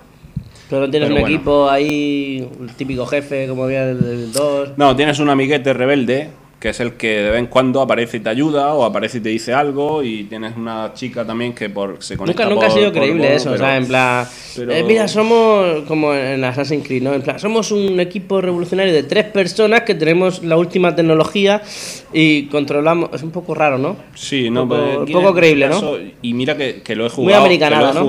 Totalmente solo, es decir, que no había nadie que me molestara ni nada, pero es que el argumento había veces que, que no, me, no me enteraba bien, era que me parecía muy Sí, sí, embrollado, muy, muy lioso, muy tal. Lo probaremos y, ya verás cuenta. Pero bueno, o sea, el juego, si te gusta, merece la pena por, por eso, la calidad gráfica, la calidad que te puede Aparte es cortito, merece la pena, en 12 horillas te lo pasas. yo no me ha parecido, en- en- vamos, en- para nada pesado como el anterior.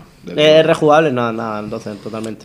No, yo es que lo poco que le- ¿Online si te lo quieres pasar, probar no, el online no lo he probado. Si te lo, si te lo llegas a pasar, y lo quieres poner en un nivel más difícil, pues mira, pues un tironcillo más que tiene, pero vamos, eh, me pareció en, en parte de ese modo así para jugarlo más difícil todo eso, me pareció más potable el 2. Y mira que le di muchos palos, pero pero bueno.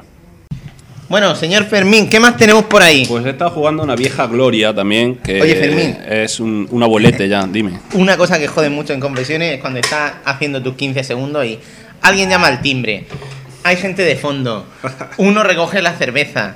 Estamos por aquí hablando. Nos vamos cambiando de silla. Me subo los pantalones, te molesta, te molesta. Tienes que ver horribles visiones. Si no la Pe- tengo recta. Hombre, mientras no me haga un calvo... Gente habla de fondo. Creo Eh, que son de los 15 segundos más estresantes que le hemos hecho a, a alguien. Bueno, ¿Cómo lo no importa, si es que en realidad como somos muchos, somos una gran familia, pues bueno. tiene la fama, ¿no? Claro, esto es, esto es como una, como una familia numerosa Bueno, con por- 10, por- 12 Por chiquillos. no hablar del guardaespaldas que está ahí apartando a los fans. Y, y- y no es negro. Y no es negro. Bueno, Normal, eso- somos un montón, pues eh, tiene que pasar. continúa el viaje. Pues como te estaba diciendo, he jugado una vieja gloria ya, que, que ya tiene sus añitos, pero que, que para mí me parece que ha envejecido súper bien. Que es el God of War HD, o. God of War HD, ¿no? Que lo dieron hace poquito en el Plus. Yo no lo había jugado en PS2, mira que me lo recomendaron veces y veces y veces, incluso me lo llegó a dejar un amiguete y se lo devolví sin tocar, pues, por aquello de que tenía otros títulos y tal, ¿no? Pero ahora lo, lo he jugado por primera vez y la verdad que me ha encantado, me ha gustado mucho, me he sacado el platino con gusto. Y sí que es cierto que, aunque lo jugué en principio en fácil, por aquello de pasármelo y conseguir todos los trofeos que pudiera, fácil los cojones. God, of War, no obstante, en normal no no es ninguna tortura. Pero ya te digo, es que no me, no me ha parecido fácil porque eh, los laberintos, los puzzles, todo eso no, no varía. Yo creo que no varía de dificultad, porque en fácil te pueden variar los enemigos, pero lo demás, cuando te pierdes en un puto laberinto, ¿qué haces? No te aparece nadie que te diga por aquí, por allí. Una cosa, imagínate que alguien no ha tocado jamás God of War. ¿De qué va God of War? Pues tenemos a un. Va sobre la mitología griega, ¿no? Tenemos a un señor eh, que es Kratos, que es un soldado espartano, que es pues el mítico soldado, pues que es el mejor, el.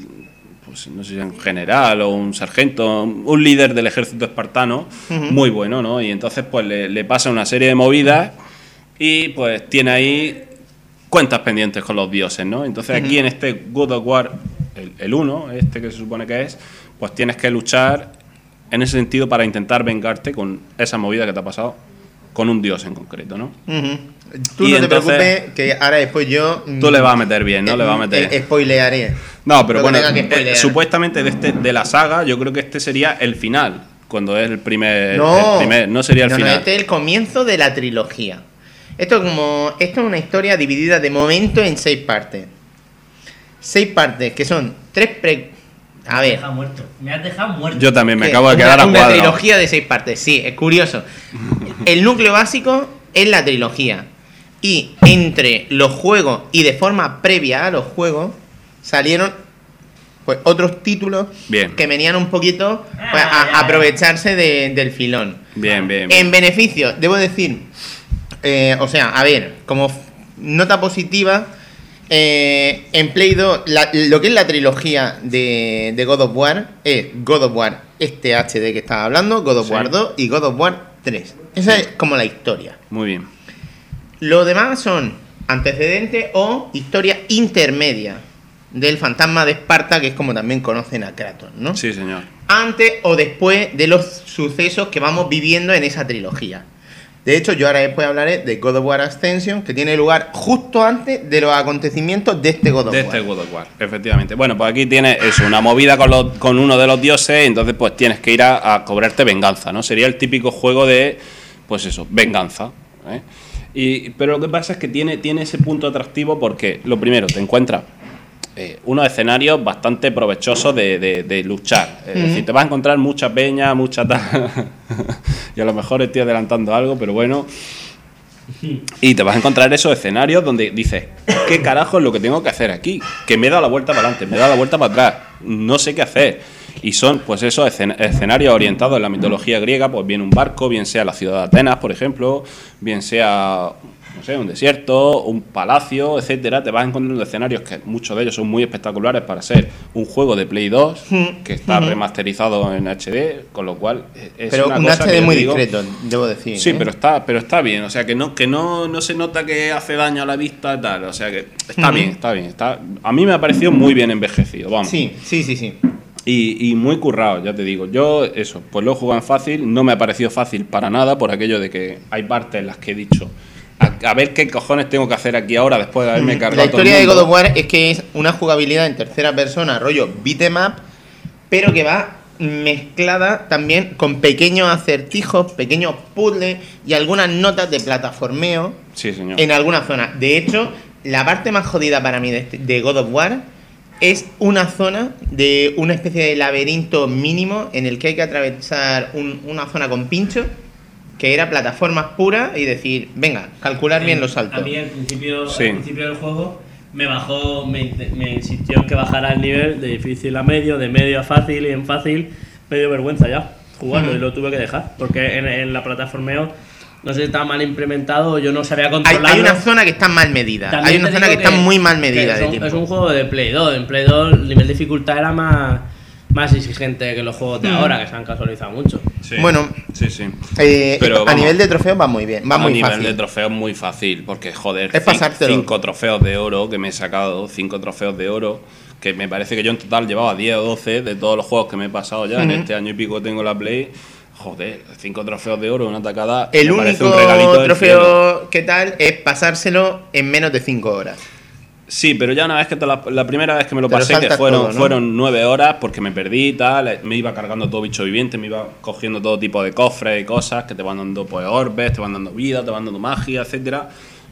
Bien, pero la segunda vez era nada más que para adelante y, y me saltaba literalmente a los enemigos. Es decir, me aparecían dos minotauros.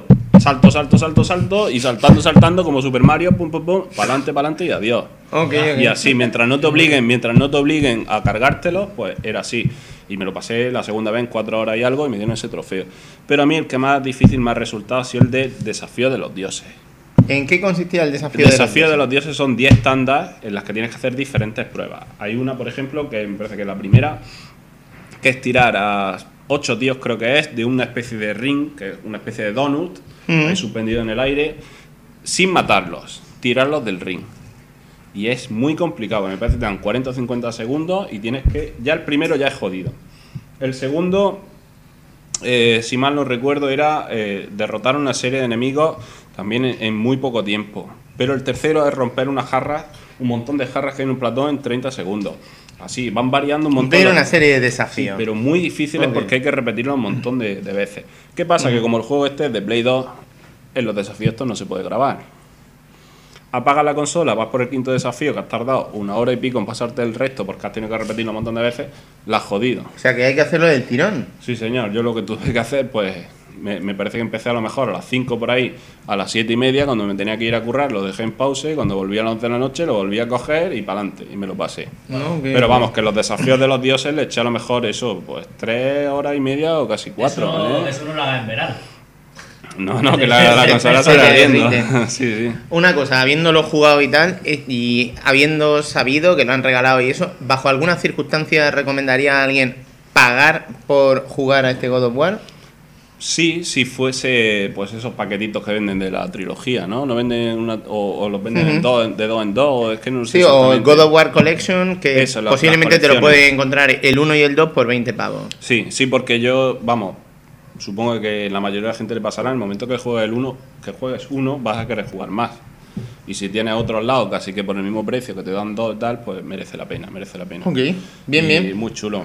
Oye. Pero vamos, que de platino tampoco de. Bueno, que se me habrán ido en torno a 20 horas casi, casi, casi. O sea que platino fácil tampoco mucho. Pero aguanta bien el tipo. Sí, sí, sí. Aguanta muy bien sí. y el juego está muy chulo. Eh, eh, lo que es la historia no es la bomba, porque es una historia muy básica de venganza, Sí, pero sin embargo está cargada de homenaje y de tributo a la cultura clásica. Y de hecho las armas son armas de la cultura clásica. sí, mucha el tridente de magia, Poseidón, que si la cabeza de la medusa. Mm. Que es que está cargado. Y los enemigos Sí, sí, son enemigos emblemáticos. Son todo de mitología, Minotauro, Medusa, etcétera. Sí, sí, me parece que sátiros también aparecían, un montón de peña que, que son muy. Incluso luego a lo largo de la trilogía puedes ver cómo la cosa va subiendo de nivel y te vas enfrentando a dioses y a titanes, a cuáles más espectaculares. Sí, señor. Sí, sí. O sea, en este sentido, eh, ese filón de la mitología, no sé, no sé si alguien lo comentó por ahí en el foro, que, que- que ya podían meterle mano eh, a otro tipo de mitologías también, siguiendo esta saga, porque ese tipo de filón de la mitología, pues que como que tiene futuro, ¿no? Que Sí, ahí sí, se sí. le puede sacar mucho, Ah, mucho, mucho, mucho. tema, mucho tema. Y bueno, y otra cosa que he estado también jugando, lo que pasa es que este no me lo he llegado a terminar porque no es que sea precisamente un juego corto, que es un. Me ha encantado, es una auténtica maravilla, es Skyrim.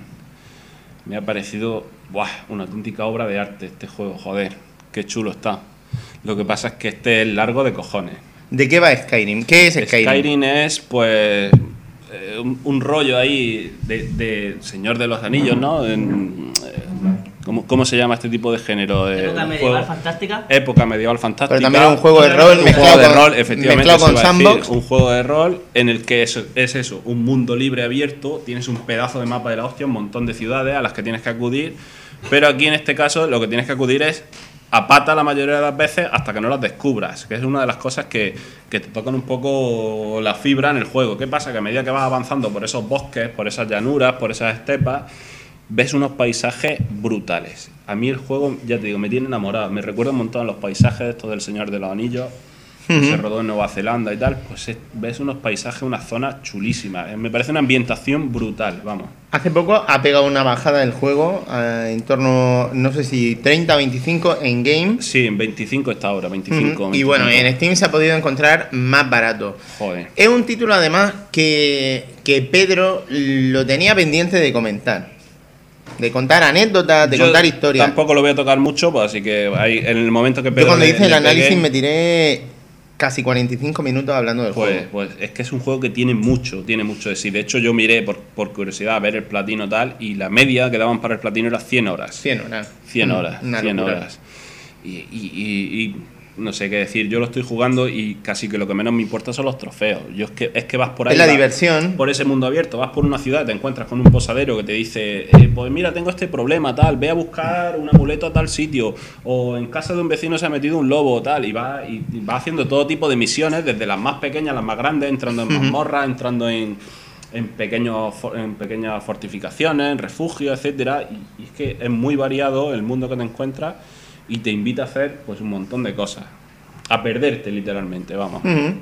Estás en medio de... ¿Cómo se conjuga todo esto de perderse dentro de un universo fantástico con el hecho de tener una mujer y un hijo mm, en tu casa? Pues jodido, jodido, porque hay veces que, que cuando mejor estás, pues, mm, pues, pues eso, tienes que darle al pause, guardar y hasta luego, Lucas. O sea que, que a lo El mejor juego permite veces- guardar en cualquier momento, ¿no? Sí, sí, sí.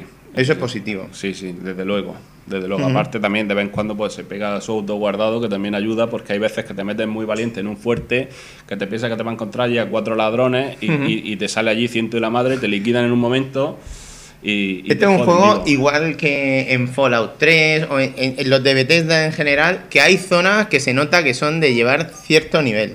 Sí. Un truquito para los juegos de Bethesda, si, si ves que te cuesta mucho la historia, es ponerte en el menú y decir, vamos a ver el menú, el nivel de dificultad y bajártelo Sí, lo puedes bajar en cualquier momento. De hecho, yo en un fuerte me lo tuve que bajar a fácil porque es que allí no había cojones de salir. Ya no, ya no te digo de pasármelo, de salir. seguir jugando. No, no, de salir. Me metí dentro y cuando quise salir había fuera un montón de peña esperándome y no había manera. Entonces dije, Y de bueno, hecho, pues ya. una cosa muy divertida en este juego, cuando no tienes nivel, es cuando te aparece un dragón aleatorio en el cielo y dice, hombre, comida. Y se fija en ti y tú vas corriendo por todas las laderas esas, por las tundras esas magníficas. Y, y escuchas la musiquita de un dragón te persigue, estás, Sí, sí. te vas a enfrentar con él y tú diciendo dirección opuesta, dirección opuesta, dirección. Y a veces puedes estar cinco minutos legítimo Corriendo, Huyendo. corriendo literalmente campo otra vez. De hecho, a mí una de las cosas que me ha gustado, aparte del apartado gráfico, el apartado de la música me ha parecido brutal, muy buena, una banda sonora, una banda sonora cojonuda, que ambienta mucho, pero vamos. Yo en este caso me he cogido, pues te da una serie de personajes al inicio del juego para elegir y me he cogido un elfo del bosque y yo llevo mi elfo del bosque ahí más chulo que un ocho con una maza que llevo ahí de guerra tremenda, de esa de dos manos y problema ninguno. A la hora de liquidar enemigos, en un par de golpes con la maza están liquidados. Luego tienen las típicas opciones, pues, o jugar eh, con magia, o jugar con escudo y espada, o jugar con escudo y daga, etcétera. Te dan mucha variedad. Puedes comprar y vender un montón de cosas que te encuentres. Puedes, te puedes dedicar a cocinar, literalmente puedes ir cogiendo sal, champiñones, patatas, coles, no sé qué. Puedes hacer un montón de cosas que, es que te da un mundo abierto totalmente.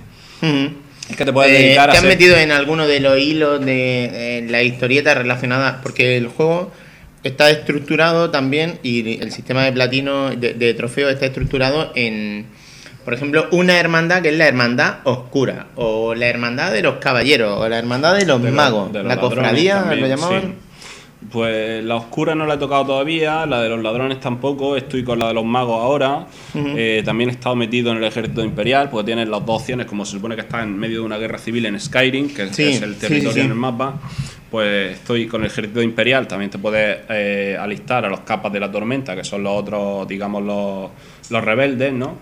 Y ahí pues tienes opciones con el ejército imperial de ir a tomar un fuerte, de ir a ¿Has llegado a hacer el storyline de los dragones, los gritos y todo eso? Sí, he empezado, tengo, tengo unas cuantas misiones pasadas ya con dragones, me cargo unos cuantos dragones y te dan esa opción de ¿En qué de nivel los ahora gritos. Pues creo que voy por el 14 o el 15, ¿no? No mucho, ¿no? ¿Tienes mucho, intención de seguir jugándolo? Pues sí, sí, sí. Este es un juego que me encantaría dedicarle, no las 100 horas del platino, pero vamos, que 50 le dedicaría tranquilamente. Lo positivo es Si que como, tengo, como. No hay prisa, lo puedes seguir pues disfrutando. eso, dos, tres horas, dos, tres horas de vez en cuando y, y genial. Es que es una cosa que a mí, por ejemplo, no me aburre nada. El único pero que le podría poner es que el tipo de combate es un poco lento. A la hora de si llevas espada, como si llevas maza. No es que el combate sea demasiado lento, es que tú eres demasiado flojo todavía. Pues puede ser. en También reali- en que realidad con, es eso. con la magia, por ejemplo, no le hago casi nada, con lo cual no la uso casi nunca. El combate es muy duro. Una cosa. Fermín, ¿tú te acuerdas cuando en los juegos de lucha libre salía un rival que de esto era un combate por pareja y veías que uno de tus compañeros estaba ya como ardiendo, moviendo las cuerdas en plan, Dios, necesito entrar. Sí. Tenemos a Salva Spin moviendo las cuerdas. Sí, sí, está. ¿Le está damos el relevo? Sí, sí, por supuesto.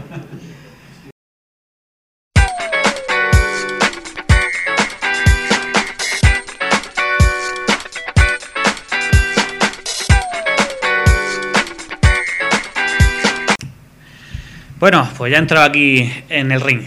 Y, y como el otro día me vi en Breslin Manía 20 y no sé cuántos, pues estoy dispuesto para la, la lucha. Ey, ¿quién está zurriendo aquí la- las sillas? Pablo. Bueno, ah, sí, ha sido Pablo. Ay, qué rica está la cerveza. Bueno, señoras y señores, vamos con mis 23 segundos de gloria. ¿Quién te acompaña, Salva? Digo, 30 segundos de, de gloria. Y aquí tengo a la señorita Nadia Forley que, que va pues, a, a estar pendiente de- del programa de, de grabación para que no se corte. ¿Estás ahí, Nadia? ¿Pendiente? Sí, sí, estoy pendiente. Bueno, ahí lo creo que. Bueno, vamos a ver. Eh, 23, digo, 3 segundos de, de gloria. Eh, ¿A qué he jugado? Bueno, o sea, puedo hablar de cosas que he probado un poquito y de un par que sí que he jugado algo. Eh, cositas que he probado que os puedo empezar a recomendar así para que le deis un, un tiento. Pues bueno, el otro día hablé de- del Tekken Tag Tournament 2. Ese, pues mira, ese, ese está de puta madre. No he jugado lo suficiente como para poder controlarlo. El tema del combate en tag, pues todavía no, no sé cómo funciona. Pero cuando me lo hace la, la máquina, la verdad es que flipo. Y los gráficos están de puta madre. Encima los finales, pues están también muy chulos. Más cosas. Am, más cositas que he probado. Eh, he empezado a probar el Forza Horizon. No sé si aquí se ha, pro- se ha hablado del, del. Pedro ha del hablado de él en ocasiones. Pues bueno, solo he jugado un poquito las dos o tres primeras carreras y como juego en sí, lo que es la producción y un poco el- la historia, bueno, la historia, el- lo que te propone el juego para ir superando carreras y un poco todo el tema de historia, entre comillas, eh, me ha encantado porque es como una competición de estas americanas en el desierto americano y, eh, y, y- y mola un montón. Rollo eh, eh, evento a lo. Bueno, no a lo Gumball, pero sí entre eso y un festival de rock o algo así. O sea, está bastante guapo eso. Ah, me has corrido la cerveza encima, hostias. Algo hoy que hace calor, tenemos 25, 25 grados aquí y no pasa nada. Oye, perfecto. Bueno, ah, y- pero el Forza no me mola tanto como juego de, de coches, como por ejemplo el, el, el New for Speed este nuevo, ¿cómo se llama, Pablo? El, el, Most Wanted. el- ¿es- es Most Wanted? Sí. El último sí. ¿El último? Sí. Eh, Most Wanted o el Ridge Racer, eh, creo que es Undercover, el último que sacaron, eh, que es, es un- la condición es un, un poco más directa en cuanto a, a lo que es la, la dirección de- del coche. Este como que patinan un poco, un poco ahí más exigente. Porque a lo mejor son porque son mm, deportivos de tracción trasera o algo, porque yo es que no, no lo he jugado, pero imagino que serán, serán súper deportivos, ¿no? Lo que se ve por lo menos. Bueno, en al principio no, al principio te ponen con el, o sea, con un coche guapo para empezar, ¿no? Digamos con esa primera prueba, eh, que es medio tutorial, eh, que, mm, que, que- que te ponen con el coche de la portada, creo que es un Viper de los nuevos que han sacado. Eh, pero luego lo, lo- lo guapo que, que tiene es que eh, tú empiezas siendo pues un pringado con un, un Volkswagen Polo, de estos así eh, de los ochenta y pico. O sea, que de pasa 70 de un, de, un, de un Viper a un Polo. Sí. Joder. Pero como mismo, ¿eh? la historia mola porque, o sea, eh, cuando pasas al, al polo es porque estás tú en, en- en el bar y en la radio dicen, va a empezar el festival Horizon y tal. Eh, los 10 primeros que crucen la meta tendrán entrada para el festival, para, o sea, para poder correr y todo eso. Eh, y entonces, pues nada, coger el coche ahí y ya te pones en, en esa carrera y vas viendo cómo los demás te van adelantando ahí. Y no puedes adelantar porque tu coche es una puta mierda y siempre vas ahí un poco mm, medio justo. Y eso la verdad es que la sensación mola dentro de cosa que no me pasó con el Gran Turismo que sí que es una puta mierda empezar con coches de estos ahí rollos SEA Joder, y- Ibiza, y, de que sea. segunda mano que Y tienes de que segunda empezar mano y estas comprándote cosas. los coches. que encima pues eso o sea la sensación de velocidad es súper lenta y un poco ahí decepcionante bueno eh, esto es solamente un par de, de carreras uno que sí he jugado bastante que esto eh, Pablo eh, el Fiat 3 aquí lo habéis eh, se ha comentado me dijiste que sí no se ha comentado o tú lo habías jugado Sí, yo lo jugué. pero lo has comentado Sí, lo Sí. comenté en su día, pero tú das tu opinión. ah pues a mí me, me lo estoy jugando Es mucho peor que el 2, mucho peor que el 1, mucho peor que todo lo demás. No sé qué decirte, Con el porque nombre de el 2 me lo jugué y creo que me lo llegué casi al final, pero hubo un momento en el que lo abandoné. Y este la verdad es que sí tengo ganas de, pasármelo. ¿Y el por qué? Pues porque en cuanto a nivel de juego de terror, eh, me parece que tiene como estos sustos y estas cosas así de ambientación que me molaba más que lo que se veía en el 2, que eran muchos tiros. ¿De, de qué va? ¿De qué va? Cuéntanos un poquito de qué va. Ah, pues ah, bueno, tiene que ver con el 2 y lógicamente con el 1 en cuanto a la cría Sí, esa que te sale por ahí de vez en cuando. Una historia enlazada, ¿no? Eh, un poco así, historia de como experimentos y estas cosas así de... que se le ha ido un poco la mano, ¿no? que se le ha ido la mano y, eh, y también poderes psíquicos y estas cosas así, combinada Mm. con fantasmas. Eh, y luego pues con el tema de ejército y eh, guerra de esta así con cosas biológicas y estas cosas Sí, así sí. más o menos. Bueno, y con- entre eso y, y el infierno, es que es una cosa un poco rara. Vale, vale. Eh, aquí te encuentras con la historia de do- dos hermanos, que la verdad es que no sé de dónde salen, pero supongo que saldrían del 2. Sí. No tengo- el- porque el, el pro- También salían en el 1. Eran los protagonistas, de- son los que llevan saliendo en toda la saga, Salva. Ah, pero el, el prota este es de el que sale en los, el 2. los dos. Un, eh, a ver, los dos protagonistas son los que salen en el 1. Uno tiene que parar a otro. Sí. Son esos dos. Ah, y el prota del 2 también era el tío que llevo en el 3. Ajá. Ah, yo pensaba que el Portal 2 era uno que luego sale a, a mitad de la Es- es historia. la putada de jugar mientras que estás viendo a las chicas Gilmore, que no te enteras de nada. Ah, y, y- y pi- y pensaba que era ese, porque como tiene el pelo corto, es que aquí va rollo eso, greñoso y tal, y se parecía más en el 2 al. Es que, es que te digo, el 2 me desinteresó, pe- pero este, los momentos de terror consiguen que, que me interese, porque el 2 era mucho de, de disparo. Quizás también tenga que ver el, el tema de la progresión, porque como este lo han enfocado también al online, y supongo que también cooperativo, eh, que no lo he jugado online. Eh, aquí vas subiendo de, de niveles y este tipo de cosas. Eh, entonces eh, vas aumentando también los, el tema del poder de parar el tiempo y la re- resistencia y todas esas mierdas. Eh, que eso en el 2 yo recuerdo que te lo daban, a lo mejor sí que lo subías un poco, pero te lo daban todo bastante potenciado desde el principio, o sea, Sí. algo que, que te valía mucho. Eh, fuera de eso, eh, una cosa que me ha encantado es los gráficos o, de la sangre, que es ahí rollo espesa con el brillo ahí de- de- del volumen. Me encanta. O sea, Cuando ves los chorretones. Tirando a gore, Me ¿no? encanta. Gore, un poquito gore. Mm, Sí, bueno, el, el 1 también fue un poco famosillo por el tema de- del gore. Eh, Aunque siempre los, los gráficos lo he visto un poco gri- grises, ¿no? Pero este tiene cosas. Cuando se pone asqueroso el juego, está bastante decente. Ah, fuera de eso, pues bueno, en cuanto a de disparos, pues normal. Y como tampoco me interesan demasiado los juegos de disparos, mm, este me gusta por el tema de- del terror. Mm, Pero este sí que lo estoy jugando. Y- Este y- como y para jugarlo, poquito. como para jugarlo con las luces apagadas. Y, Sí, a mí me gusta y por la eso. puerta cerrada y todo Me- eso ahí. Me acabé el, el Silent Hill y, y, eh, eh, resulta que mi primo tenía por ahí el Resident Evil 6, pero cuando fui a cogerlo, yo ya se lo había dejado a, a un amigo suyo. Digo, pues mientras, pues me, me- me dejaron también el, el Fiat este. Muy bien. Ah, así que yo, pues mientras, pues de vez en cuando le, le pego al, al Tekken Tag.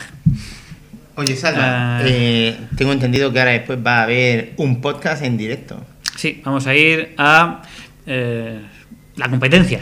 No, que no es Que competencia, sí que la son competencia. amigos, coño, que son Esa es la amigos. competencia, joder, que, que nos peleamos con el Tekken y todo eso, ahí hacemos... Pero son tu competencia, nosotros, yo, yo los percibo como amigos. Ah, pues...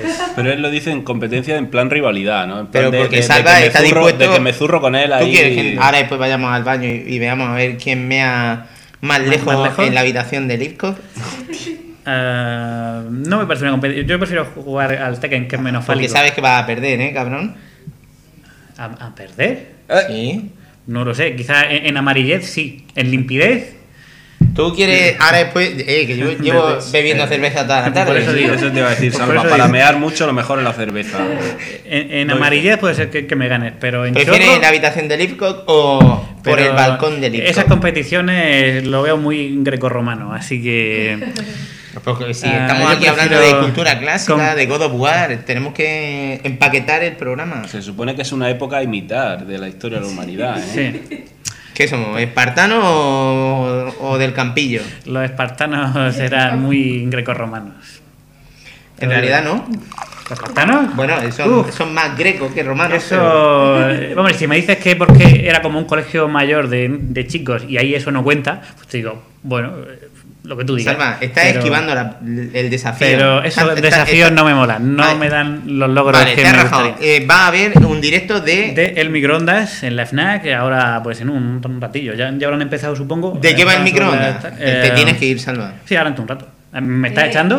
Mm, Sí. Me está- Ah, bueno, eh, pues el- Lo, lo más ¿de humillante es que va? nadie ha venido a que la lleva a que la lleve a ver el microondas. Justamente, y está aquí encerrada. Falso. Ah, sí, estás aquí porque te mola confesiones. Estoy aquí porque quería ver a hombres guapetones y que están muy escasos. Y los he encontrado aquí, por eso he venido. Ahí está. Ha dicho la verdad. Nos ha subido los colores. Logro desbloqueado. Mira, ya tenemos un logro aquí. Cerrar, se, se llama cerrar bocas. Logro desbloqueado. Sí, sí. Pablo, ¿ahora qué? ¿Ahora qué dices La eso? Pablo? Nada, nada. Yo, yo, se ha callado como una callo. zorra aquí el, el Pablito este. Totalmente. ¡Hala! Ya no puede tontear más. Sí, sí. Ah, venga, a ver. El que- microondas de- que- que va el El microondas. microondas, pues es un pedazo de, de- de magazine que ahora mismo dan en, en- en Radio Online Murcia, en ROM, eh, que es una radio online, eh, en directo y tal. Eh, y es de Murcia, entonces por eso se llama así. Eh, y creo que es, o sea, yo es que lo escucho más en diferido, eh, pero creo que lo hacen ahora mismo los lunes sobre las 10. ¿Dónde se puede descargar el microondas? Eh, pues tienen su, su blog, si pone el microondas eh, en, en- en Google. eh, a- Recordad a- que a- microondas es sin H. Hay gente que lo pone con H. Ah, vale. Eh, te sale, creo que incluso antes que cualquier otra cosa de, microondas, de, de calentar cosas.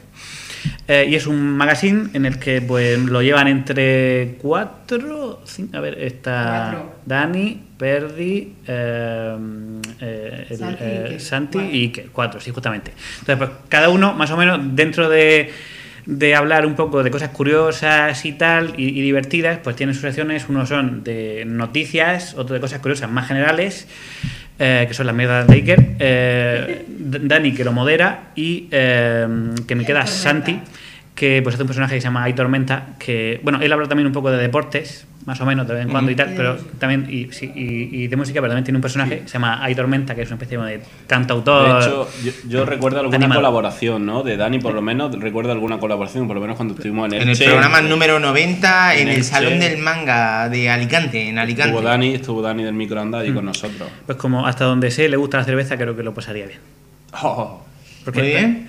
Eh, bueno, y pues eso, van a hacer aquí un Pues, especial. Salva, no lo puedes- eh, tú ya Espera, sabes déjame que, que tengo que- cuando la gente hace algo en directo, tienes que estar ahí apoyándolo, no grabando tu propio podcast. Obviamente, sí, y es lo que vamos a hacer ahora. Pero una cosa antes, voy a, a, a, eh, a comentar una preview de un juego que comentaré más adelante, porque este lo pienso jugar sí o sí.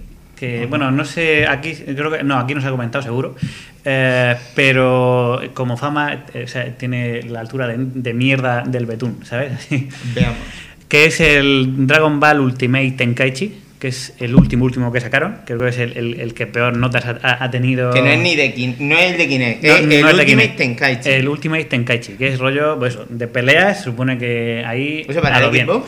Eh, en Xbox, pero se ha salido también en Play 3. Es malo, ¿eh? Eh, ¿es, es malo de cojones o tú, tú lo has llegado a probar? Eh, lo- creo que lo probé suavemente, pero creo, creo que después de 5 minutos dije, he probado suficiente. Ahora mismo, o sea, no lo he probado y no, no me ha resultado agradable en cuanto a, a que. O sea, yo probé el Tenkaichi 3, el último que probé así bien y tal, y ese sí que entre peleas dentro de, de ser limitado, eh, sí que estaba guay, ¿no? Todo el tema, o sea, que se podía manejar dentro de que tampoco de ser limitado. Pero este me ha gustado mm, tan marciano de funcionamiento que, que tengo que saber eso cómo funciona.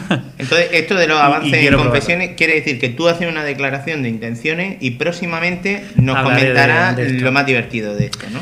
Sí, sí, este. es como que se va, a la- se va a dar latigazos con el juego, ¿no? Promete Esto darse- es como Semana Santa, coño. Eso es, la Sí, penitencia. Esta la va a ser mi penitencia. penitencia, Bien, pero bien. porque me ha asustado. Eh, mira, y, por- y- y- sabía, o sea, yo iba, lo probé ya a- a- habiendo oído hablar de él, que si por ejemplo arreglaño estas cosas, ¿no? Eh, y, o habiendo visto algunas reviews y tal, y rollo mierder, ¿no? Ahí tal. Pero lo gráfico lo veía bien y digo, coño, voy a ver esto, cayó en mis manos y a probarlo. Le va a dar una Y- oportunidad. Y es que me ha parecido tan marciano que le he tenido que dar una oportunidad. Porque, por ejemplo, a- a el- al anterior Dragon Ball, el Tenkaichi, lo que fuera eso, eh, no sé qué, ¿no? los de nueva generación, que son dos medio iguales, eh, sí que me parecieron malos. Pero este que me ha parecido marciano. Porque es que ahora mismo no sé ni para qué valen las barras, eh, es como muy raro todo. Y, y- y parece rollo medio Quick Time Event todo el rato y, y no sé cómo funciona, pero tengo interés por saber qué cojones pasa ahí. Ok, ok. A nivel de gráfico sí que puedo decir que está decente. Decente en el buen sentido de la palabra en cuanto a bien. Le faltan cosillas. eh, quiero ver a cuánto cojones le ponen cosas de que se rompan la- las armaduras y eso, porque tampoco es tan difícil hacerlo y, y no lo hacen, pero eh, lo que son los gráficos son coloridos y bonitos de ver. De eso, a ver qué pasa.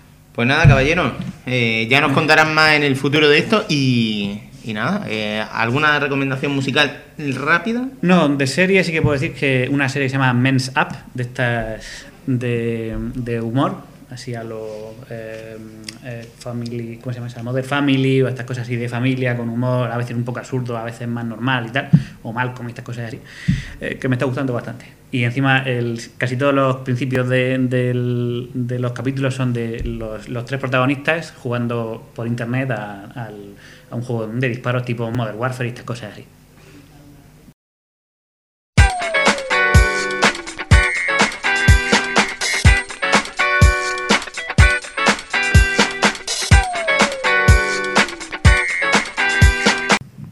Bueno, pasamos a los 15 segundos de Ravenflow, que ha estado jugando algo que yo también he tocado. Lo que pasa es que yo lo he tocado poco, le habré echado 4 o 5 horicas. Pues es un título aquí que ha recibido ya alguna hostia en el foro. Bueno. puede, ser- puede ser. Sí, voy a hablar de. Hoy estamos muy mainstream. Hoy, ¿sabe? Yo tenía la sensación de. Programa 125. Y, y creo que lo más fuerte que llevamos era Dynasty Warriors Next de Vita. De esto que dices, vaya, justo lo que uno quiere llevar a un programa 125. Vale. Además, fue, estuvimos Lipcock y yo aquí solventando la cosa. Nos salió uno de los programas más cortos que hemos hecho. Y de repente 126 y es como, oh, es un reboot. De repente nos volvemos mainstream. Ahora después seguro que hacemos un debate improvisado y ya somos como los demás. Entonces, en el 125 hubo rima o no? Al estar solamente. Eh, Por supuesto, por supuesto. Eh, si estaba Lipcock, había rima. decir, digo, la rima fácil cae por su propio Es peso. que con Lipcock hay rima hasta en el 129. ¿Cuál es la rima de 129? Cuando llegue a 129 lo diré. Oh, Espero que esté. Bueno, ¿cuál es la rima de 126? 126. Sí. ¡Ah! Te la cuento. Bueno, God of War Ascension. Voy a empezar por, por esto, ¿vale? Muy bien. Eh, antes hemos hablado de, de que God of War es una trilogía muy consistente. 126, te la meto y no eres gay. Oh my god. ¡Oh! Bueno, eh, para las personas que quieran un ejemplo de libro de lo que es una paradoja, ahí lo tienen. Pum. Bien. God of War, la trilogía eh, muy consistente. Además ha habido dos entregas en PSP que nos iban narrando periodos intermedios de esa etapa. Y bueno, antes lo hemos dicho. ¿Qué es God of War? Pues básicamente eso, un beat 'em up muy chulo, eh, muy sangriento, muy adulto, con multitud de armas y con muchísimos guiños a lo que es la cultura clásica griega de la, y a la mitología, Mitología, unido a unos castañazos espectaculares, eh, con pequeñas zonas de puzzle y ligeras zonas de exploración y un poquito de plataforma muy sutil y tal, ¿no? Eh, estos son unos juegos en los que manejamos, como has dicho, a un personaje que se llama Kratos, que era un grandísimo general espartano y, y como ahora ya tenemos que ponernos en situación, ¿quién era Kratos? Kratos era precisamente un general espartano que en una batalla en la que se lo estaba jugando todo iba a perder. La muerte había llegado. Y hizo un juramento. Hizo un juramento con Ares, que es el dios de la guerra, que era el dios de la guerra griego, ¿no? Le dijo a Ares, si me permites que gane esta batalla, a partir de ahora soy tu esclavo. Sí, señor. Y dicho y hecho, Vaya. dura- durante más de 10 años, Kratos fue un esclavo de Ares. Pero sin embargo, había algo dentro de él que luchaba. Él había metido una serie de tapujos en su cabeza y se había protegido de, de lo que estaba ahí. Él fue básicamente una marioneta durante todo ese tiempo. Los acontecimientos del primer God of War nos cuentan cómo Kratos se rebeló contra Ares y esa historia de venganza por ciertas cosas que pasaron.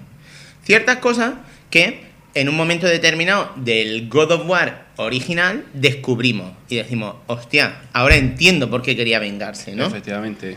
Y por qué le llaman también el fantasma de Esparta y todas Claro. esas cosas. Un montón de detallitos, ¿no? Sí, sí. Eh, este título em, ha salido en un momento concreto que es básicamente al final de una generación. Está, ya se, se ha anunciado la Play 4. Esto es una franquicia exclusiva de Sony.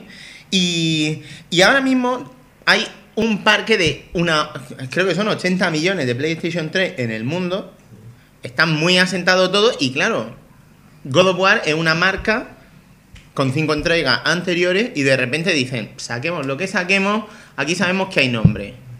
Y a poquito que hagamos, sabemos que esto va a vender. Hmm. Y efectivamente, eh, no vamos a atacar ese movimiento. Ese movimiento es una cosa que Microsoft ha tenido una contrapartida perfecta con eh, Gears of War Judgment, que podrás decir, oh, pues a lo mejor no es tan estupendo como los anteriores, pero yo eso no lo achaco, porque me parece una jugada, pues, muy razonable. Ellos están aquí para hacer dinero, ellos tienen una marca consolidada y eso, ¿no? Yo ahora después contaré un poquito cuáles son mis problemas con God of War, porque con God of War Ascension yo, si tengo una cosa, son problemas. Sí, sí, sí, sí. Em, mira. O, o no, depende del palo del que te guste ver el videojuego. Mira, antes de nada, quiero que nos pongamos en situación. Sí. Eh, para que no se me vaya la hostia mientras que hablo, me he buscado en Wikipedia el resumen. ¿Vale? Para ubicarnos dentro de la historia God of War. Si no lo habéis, si no sabéis de qué va el rollo, por lo menos ya os he dicho yo quién es Kratos. Ya sabéis por dónde van los tiros, ¿no? Esto tiene lugar un poquito antes de los acontecimientos, como hemos dicho, del primer God of War. Leo el resumen de Wikipedia. El juego se abre con una cinemática narrada por Linda Hunt y habla de cómo hubo una gran batalla entre los Ludevic, los seres que forjaron la Tierra, que duró una eternidad. De la guerra nacieron las Furias, los guardianes del honor y de la Orden de Castigo. El primero de estos traidores fue Agamenón lo- eh, el Hecatónquiro. Agamenón había prometido un juramento de sangre a Zeus, pero traicionó al rey de los dioses. Las furias capturaron y torturaron a la criatura. En vez de matar a Agamenón, las furias lo convirtieron en piedra, convirtiéndose en una prisión gigante de los condenados, siendo un símbolo para todos los que pensaran romper un juramento de sangre a Zeus y como esto es una advertencia de lo que puede pasar, ¿no? El juego comienza precisamente con Kratos, encadenado en la cárcel por violar el juramento de sangre a el dios de la guerra, a Ares. Megara, una de las tres furias, estaba dando a Kratos eh, su castigo diario. Y Kratos precisamente estaba atado a unas cadenas, ¿no? Eh, la historia es que en un momento determinado esas cadenas se rompen. Y ahí comienza el juego. El juego comienza con que. Con, con uno de los sellos distintivos de God of War, con un Quick Time Event. Los Quick Time Events es una cosa que se ha puesto muy de moda en el mundo de los videojuegos, que consigue en un momento determinado de- del juego, tienes que pulsar una serie de botones para, oh, es que la narrativa es tan intensa que es que esto solo se puede resolver pulsando X cuadrado, círculo o... Sí, sí, en el juego lo llaman minijuegos. Le llaman, Sí. Tienes que hacer el siguiente minijuego. Y ahí Bueno. rápidamente, pues dale, dale. Pues ahí es cuando empieza. La, la tipa lo está castigando, Megara, y se rompe y... ¡Oh! la canción? Dale, Dale, don, dale, ¿no? Sigue, sigue. Eh, Bueno, pues ese es el origen de las cadenas de Kratos. Son esas las cadenas. Las cadenas que lo estaban eh, atando por haber prometido traicionar a Ares. Y bueno, a partir de ahí, básicamente lo que nos van contando es la historia de, de cómo a Ares se le va la hostia y la paga con las tres furias. No voy a contar más, porque tampoco hay muchísimo más que contar. a- y es que la historia... A Kratos, ¿no? A Kratos, querría decir. Sí. A Kratos, vale, vale. Lo que pasa es que el argumento, claro, a quien conozca la historia de Kratos, sabe que tampoco había muchos huecos por donde meter un, un juego completo, por donde meter una narrativa ahí. Porque dices, coño, si hemos contado qué pasó antes, y si hemos contado qué pasa después, y si hemos contado qué pasa en medio, ¿qué coño contamos ahora? Y ese es el problema que tiene este juego. ¿Qué coño contamos ahora? Se han sacado de la cistera a la furia, que son las castigadoras de los que traicionan a Zeus, y son tres personajes que no están en consonancia con lo que habíamos visto en la trilogía y tal. En la trilogía tú con qué te enfrentas? Te enfrentas con un cíclope, te enfrentas con el coloso de Rodas, referencia. Te enfrentas con el Minotauro. No te estás enfrentando con un Minotauro, te estás enfrentando con el puto Minotauro del laberinto. No te estás enfrentando con una medusa, te estás enfrentando con la medusa. Con un- con un determinante delante que te dice, eh, ojo, esto es lo que nos habían contado los mitos de la cultura clásica. En este juego, ¿qué pasa? Y que no están todos los personajes que Kratos se va encontrando en los anteriores, porque por lo general Kratos, a excepción de la buena relación que tenía con Afrodita, al resto acababa mm, generalmente mm, explicándoselo. ¿Se la pinchaba Ah, Afrodita hostia. o no? ¿Se la pinchaba? eh, ¿Quieres un spoiler? ¿O quieres un espadazo? Pero al final Kratos hacía lo mismo con los ¿Eh? demás. Con los ¿Eh? no. ¿Eh? Yo, yo, yo puedo decir que en el 1 el oráculo de Atenas tiene un par de melones que ni Pamela Anderson en Los Vigilantes de la Playa. Con lo cual, que sí, sí, oráculo tenga un par de pues, pues sí, sí, era una cosa que yo me quedé un poco alucinado. Con lo cual, Afrodita... Oráculo, ¿cómo? Pensaba que tenía un agujero Eh, bastante eh, eh, negro. pues el oráculo... bueno. al final, con todos los seres mitológicos, lo hace lo mismo que con Afrodita, ¿no? Se los felpa. Bueno, eh, sí, en, en otra sección de la palabra, pero sí. Bueno, Hemos en fin. descubierto que Sí. Kratos no era un castigador, era un follador. Oye, ese Bueno, era un- eh, era otro tipo de castigo, un ¿no? vividor follador. Bueno, ¿qué pasa aquí? Eh, Saludos a Vicioso. debo, decir, debo decir una cosa. Y, y- y esto es necesario que quede claro. El juego no es mal juego. A- al menos a mí no me parece mal juego si tuviese otro nombre. Si se llama la aventura de Random dando un paseo y matando gente Tintín en Grecia. de uvas a peras, Hostia, podría entenderlo. Pero sin embargo, como God of War, le pasa que le falta el contexto. Totalmente. Y God of War sin contexto es como una rubia sin teta. ¿Es una niña? Claro, eh, eh, es una cosa que se, es algo chungo. Tú- lo que acabas de decir es chungo. Es Pues ilegal, es precisamente algo que dice, mierda, no, no. ¿Y, y qué pasa? Que aquí nos encontramos, por ejemplo, la arma es todo falto de, de gracia. No hay enemigo, no hay, no hay enemigo gracioso, no hay enemigo... Eh, ¿Qué pasaba en los otros God of War? Kratos no es que tenga una personalidad de la hostia. Kratos es un personaje más plano mm, que, que una pared, coño. Incluso las paredes de mi casa del Esparragal, que están súper mal hechas y más torcidas que la hostia, tienen más personalidad que Kratos. Dices si Kratos tiene una personalidad del copó. Kratos tiene una historia interesante detrás, pero sin embargo, como personaje, solo destaca porque está acompañado de una serie de secundarios y figurantes que hacen que un poco que diga, oh, qué personalidad tan fuerte. Partir cabeza no es que sea Mr. Personalidad en mi tierra. cosa, Es mi opinión, es no- mi opinión, Pedro. En mi barrio, en mi barrio es chungo. Sí. No, es el menos pero sí. interesante de todo. No, pero aparte de chungo, ¿qué pasa? Tiene la idea de venganza en su cabeza y poquito más, ¿no? Pero bueno, eh, que en este juego, al no tener esos secundarios detrás y solo tener las furias por ahí dando vueltas, pierde muchísima personalidad como personaje, ¿no? Además, pasa, los enemigos en general, incluso lo- lo- los masillas, son enemigos normaluchos, muy genéricos. ¿Y qué pasa? Que ellos han querido hacer como hacen en otros God of War, combinar los típicos masillas con otros un poquito más grandes. Y aquí, ¿qué son los un poquito más grandes? Pues en vez de ponerme un minotauro, mm, tal, me pone como una especie de hombre elefante gigante.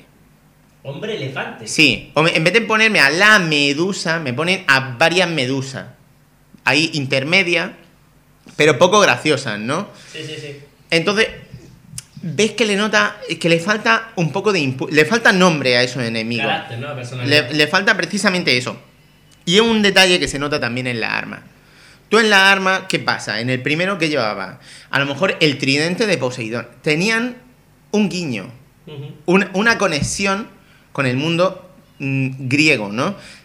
Pero aquí tú llevas las espadas del caos, sello distintivo de Kratos, y de vez en cuando, ahí viene como el sistema de power-ups y de mejora típico de los God of War, de vez en cuando adquieres poderes elementales. Entonces tú a lo largo de la aventura vas a poder tener que tus espadas tengan el poder del fuego, el poder del hielo, el poder del relámpago y un poder que me permite recolectar más almas. En God of War, un sello también típico eh, es que tú vas mm, eh, matando enemigos y te dan como orbe rojo. Orbe rojo que luego, una vez que has alcanzado cierta cantidad, vas a poder intercambiar de forma libre por potenciadores de tus habilidades. El problema, ¿cuál es? Que tus habilidades son unas habilidades de los elementos. Que es una cosa más vista que el TVO. Sí, sí, ya eso está sobreexplotado en este Eso título. comparado con el God of War 1. Y luego, ¿qué pasa? Un God of War suele nutrirse de muchos puzzles y muchas historias. De, de algunos puzzles y de pequeños acertijos. Bueno, una botella no se abre igual. Bueno, eh, aquí, eh, aparte de, de la arma, iremos ganando una serie de poderes. Que nos irán dando pues, unos artefactos. Y esos poderes eh, son, por ejemplo, la posibilidad de, de ralentizar un poquito el tiempo. Sí. La posibilidad, una, una un poco surrealista, es un artefacto que nos permite devolver eh, determinada, determinado objeto a, a un estado antiguo, eh, pasado, o es como Reconstruir, reconstruir Sí. cosas que están destruidas Hmm. o destruirlas o destruir cosas que están... Justo, justo por ahí voy yo. Vale, Justo por ahí voy yo. ahí te van metiendo eh, con esas eh, eh, todas estas estos detalles que te voy diciendo los van metiendo de forma paulatina no Sí. Ujú. entonces te van metiendo en esa zona en la que te acaban de dar el artefacto que te permite construir y destruir te van dando unos poderes y te van poniendo unos puzzlecillos que, que más o menos tienen que ver con eso luego los tienes que combinar con otros poderes como por ejemplo uno que hace que tú crees como una especie de clon oscuro, como una sombra de Kratos, ¿no?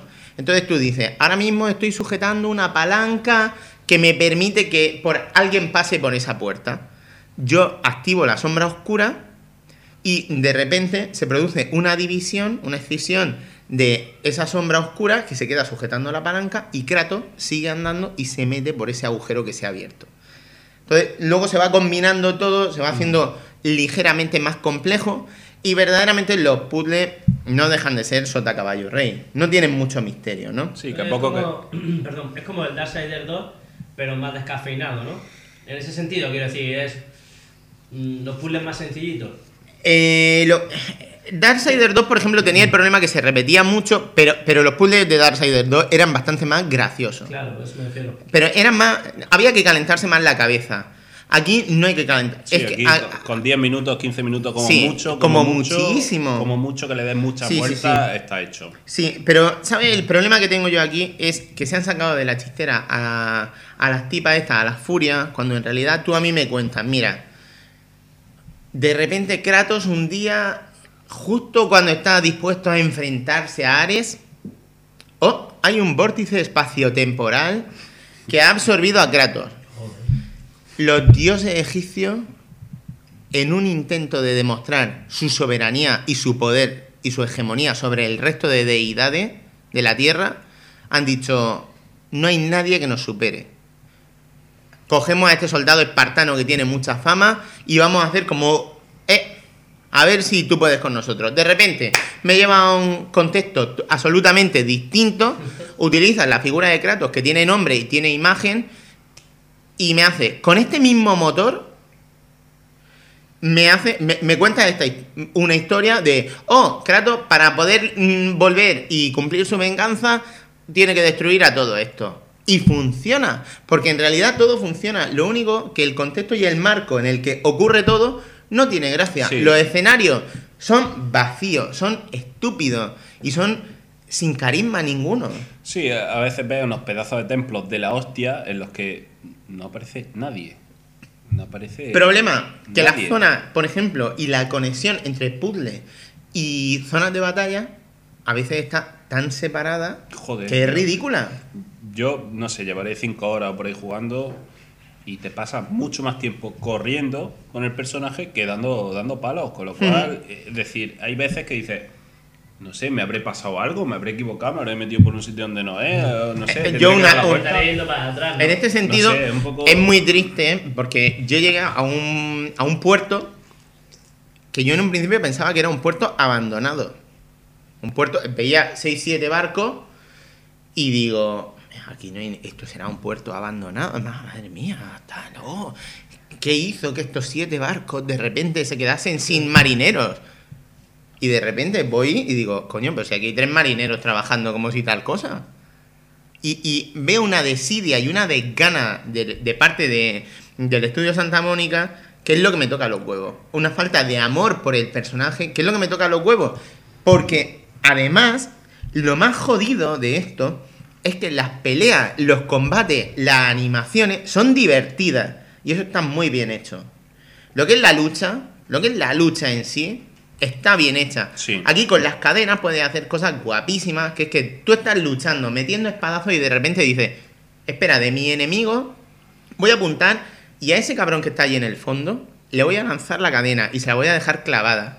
Y cuando yo quiera, mientras que le estoy repartiendo espadazos a los demás, le voy a meter un tirón y lo voy a coger en peso y si quiero puedo o acribillarlo o lanzárselo a los demás. Es que eh, eso, por ejemplo, en el 1 se lo podía hacer. Había una serie de plataformas en las que había que ir saltando de un sitio a otro y, te- y si saltabas más te escoñabas. Y una de las veces lo que había que hacer para poder seguir era coger y lanzar a uno y lanzárselo al, al siguiente. Lo cogías con la cadena, se lo lanzabas al siguiente. Pero lo que pasa Pues es que aquí, por ejemplo, es que pero la no se hace, flexibilidad, no la lucha está muy bien. Cuando potencia un arma, aunque no tenga gracia ni el arma, ni la potencia, ni nada, notas cómo va creciendo de poder, Mm. notas que puede ir haciendo combos. No es un juego que destaque especialmente por sus combos ni nada, y te lo puedes pasar sin problema, sin hacer nada del otro mundo.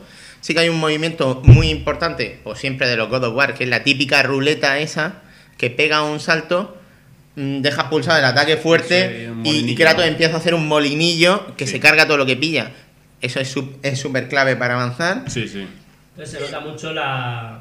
No sé si me estoy adelantando un poco, pero se nota mucho la falta de recursos en este. No, no es de recursos, no, sin embargo, yo a nivel tecnológico no lo veo mal. No, no, pero yo creo que. Quiero decir, eh, está claro que ahora mismo están haciendo un God of War para Play 4. Pero eh, lo que, lo que yo veo es la falta de amor.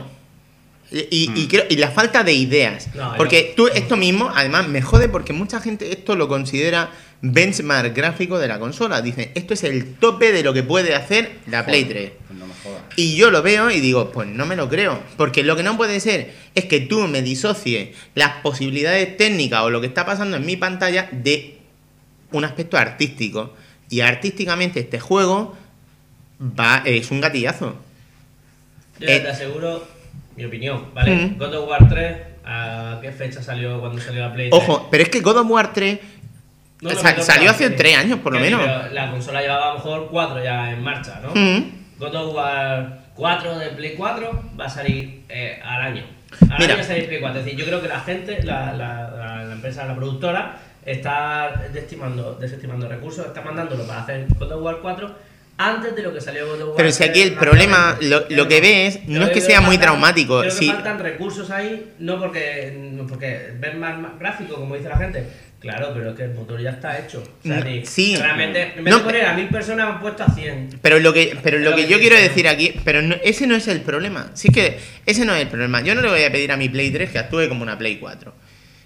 Lo que le estoy pidiendo es, coño, si está todo más visto que el TVO, no tiene nada, ni enemigos carismáticos, ni nada que ofrecerme, pues pónmelo en otro contexto, distrae mi atención y ya está. Y yo seguro que me lo voy a pasar mil veces mejor en Egipto o donde sea, en cualquier otra mitología o mitología oriental, lo que quiera. O haz que por lo menos me salgan enemigos para que me entretenga, hostia. Claro, no, no me hagas claro. correr un No, pasillo pero- interminable del copón de la hostia de largo en el que no sale Eso nadie, es lo que me indigna nadie. de este juego. Eso es lo que me toca Es que los yo- huevos de este juego. Ah. Y lo que me jode es que mucha gente dice que este es un título que, hombre, no está a la altura de los anteriores. Mucha gente te refieres a. a- Mu- a- a- muchísimos análisis, muchísimos No, podcasts. Me refiero a clientes o a, o a, o- o a periodistas, en el sentido. Periodistas, estoy hablando de periodistas. Claro. En Metacritic tú miras de 59 críticas y tiene un 80. ¿Y usuario? Es que te puede sorprender. Usuarios hay muchos fanboys. Y ahora, a- ahora viene, ahora después haré una pequeña reflexión. El juego tiene algunos glitches técnicos, pero tampoco son la hostia. Los glitches técnicos es que en algún momento la cámara puede fallar, cosa que siempre ha pasado en los God of War, o que por alguna historia, en alguna secuencia te puedas quedar un poco vendido de más sin ser problema tuyo, ¿sabes? El doblaje al castellano es bueno. Sony en este sentido no escatima cuando se trata de doblaje y eso se puede ver en la mayoría de sus títulos, que la pasta es bestial. Y ellos se esfuerzan mucho porque cualquier usuario pueda coger este título y jugarlo. Mm. Yo digo cualquier usuario porque una persona con discapacidad intelectual que no sepa leer se pone a jugar a God of War y más o menos puede, puede jugarlo. Y eso es una cosa que yo valoro, al menos en, de- en este tipo de juegos que son mainstream, ¿no? Pero sin embargo el título, en cuanto a la música, por supuesto, acompaña, Mm. está bien, muy buena producción. Sí. Más de lo mismo, pero bueno, coño, después de la sexta entrega, ¿qué coño esperaba? Sí, muy, muy en la línea de los primeros. Mm, el primero. juego, sin embargo, ha sido parcheado un par de veces porque ha habido fallos de sonido y tal. Y también ha habido zonas que no estaban bien testeadas, como por ejemplo los juicios de Arquímedes, que es el nivel 28 de los 30 que tiene, el capítulo 28, que está considerado la zona más difícil del juego. Justo antes del monstruo final, lo más difícil del juego, en vez de ser el monstruo final, es justo el ascensor que te lleva a que llegue al monstruo final. Y dices, coño, Claro, que un Kratos no sabe usar un ascensor. pues. No, si el problema es que cuando te montas con mucha gente en un ascensor, ya sabes que alguien se va a tirar un peo. Y aquí todos deciden tirarse peo a la vez. Es lo que pasa en los juicios de Arquímedes, no es otra cosa. Y encima, los que se salen eh, eh, dejan hueco a que lleguen otros y sigan tirándose peo. Es Sí. como la fiesta de. Se habían inventado, inventado ya los garbazos con chorizo allí o algo, ¿no? Mira, fabada. El juego, el juego pasa una cosa también. A- al faltarle el contexto, el contexto además de, de la venganza, el contexto ese de la lucha, God of War siempre ha sido un juego sangriento. Sí, sí, claro. Un juego sangriento y bestial. Y esa bestialidad está aquí. El problema es que al faltar el contexto, me parece como una película gore en- que busca solo la sangre gratuita. De hecho, aquí hay un trofeo que creo que es bañarte en sangre, no sé si cu- 50 veces o no Eh, sé. no, era derramar 500 cubos de sangre 500 llenos de, sangre de enemigos. Mira, una movida. de Báñate en sangre 500 El juego, veces. así, eh, o sea que en, cu- a en cuanto a, a escena gore, no se corta, porque tú, por ejemplo, a una medusa la partes por la mitad, eh, al elefante este también le abres la cabeza y Mm. le sacas los A los sesos. sátiros le arranca la cabeza literalmente. Pero el tema de animación está bastante bien hecho, ¿no? Está correcto, pero el apartado Sí. artístico, pues lo que yo digo, no acompaña. Lo que es el título, dura nueve horas, que a mí se me hicieron muy pesadas y Noemí, la señora Flow, no hacía más que decir, estoy deseando que te pase el juego porque estoy harta de oír cómo te caga en todos los dioses del Olimpo mientras que Y juegas. aparte esto". los egipcios. Eh, Sin embargo, ¿qué veo aquí? Que esto es un producto para fans. Pero ojo, aquí, para- pero no para todo tipo de fans de God of War. Aquí hay los que buscan un beat más mezclado con el contexto mitológico que yo he dicho, lo que yo percibo de un God of War, lo que yo busco, ¿no? En referencia, pero también meter unas cuantos cuellos rotos, ¿sabes? Y, ¿quién lo está partiendo? Un tipo duro que se llama Kratos. Pero luego están los segundos, los que solo buscan una máquina de matar. Una máquina de matar y una máquina de matar que es Kratos, como qué tío tan duro. Y lo demás me importa una mierda, porque Kratos es cojonudo. Para los segundos es este juego. Para, para eso. Porque lo demás está vacío. Si tú solo quieres partir cabeza, pues sabes que de vez en cuando va a haber pasillos vacíos.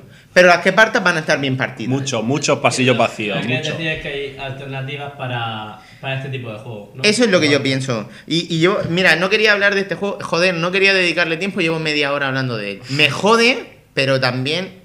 Y tenía mucho conflicto. Llevo, Eso- llevo desde que lo jugué. ¿sabes lo que puedes hacer? ¿Qué? Venderlo como DLC del programa. En fin. Dios. Yo llevo, llevo con esto dándole vuelta y decía, madre mía, cuando lleguen mis 15 segundos y pocos juegos me generan tanto conflicto o me han generado tanto conflicto como este. Yo no tenía ganas de hablar de este título.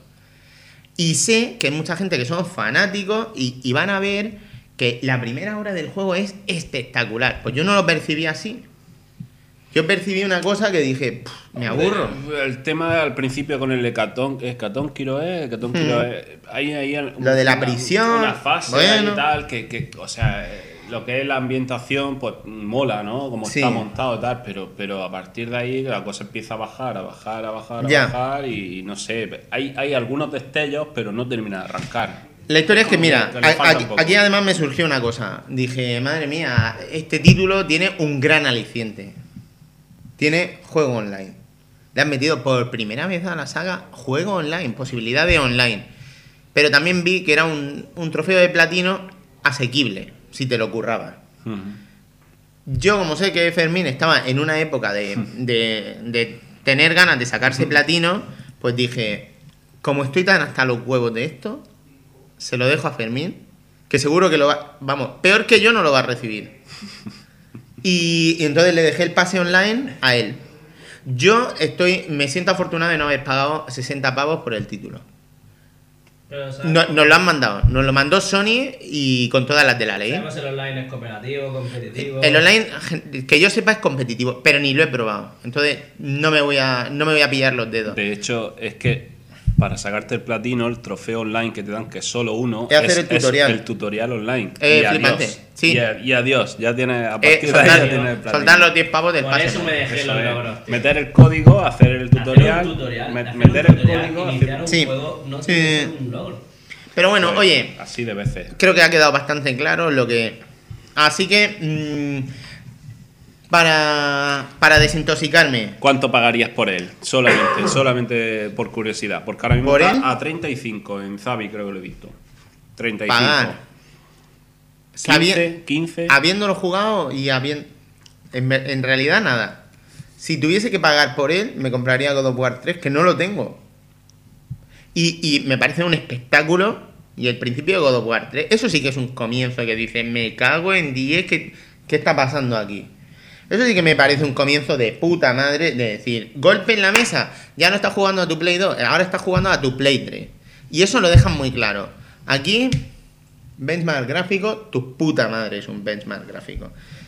Así que eh, me he dedicado a la vida contemplativa y, a cosas interesantes como los juegos indies que puedo probar en Steam.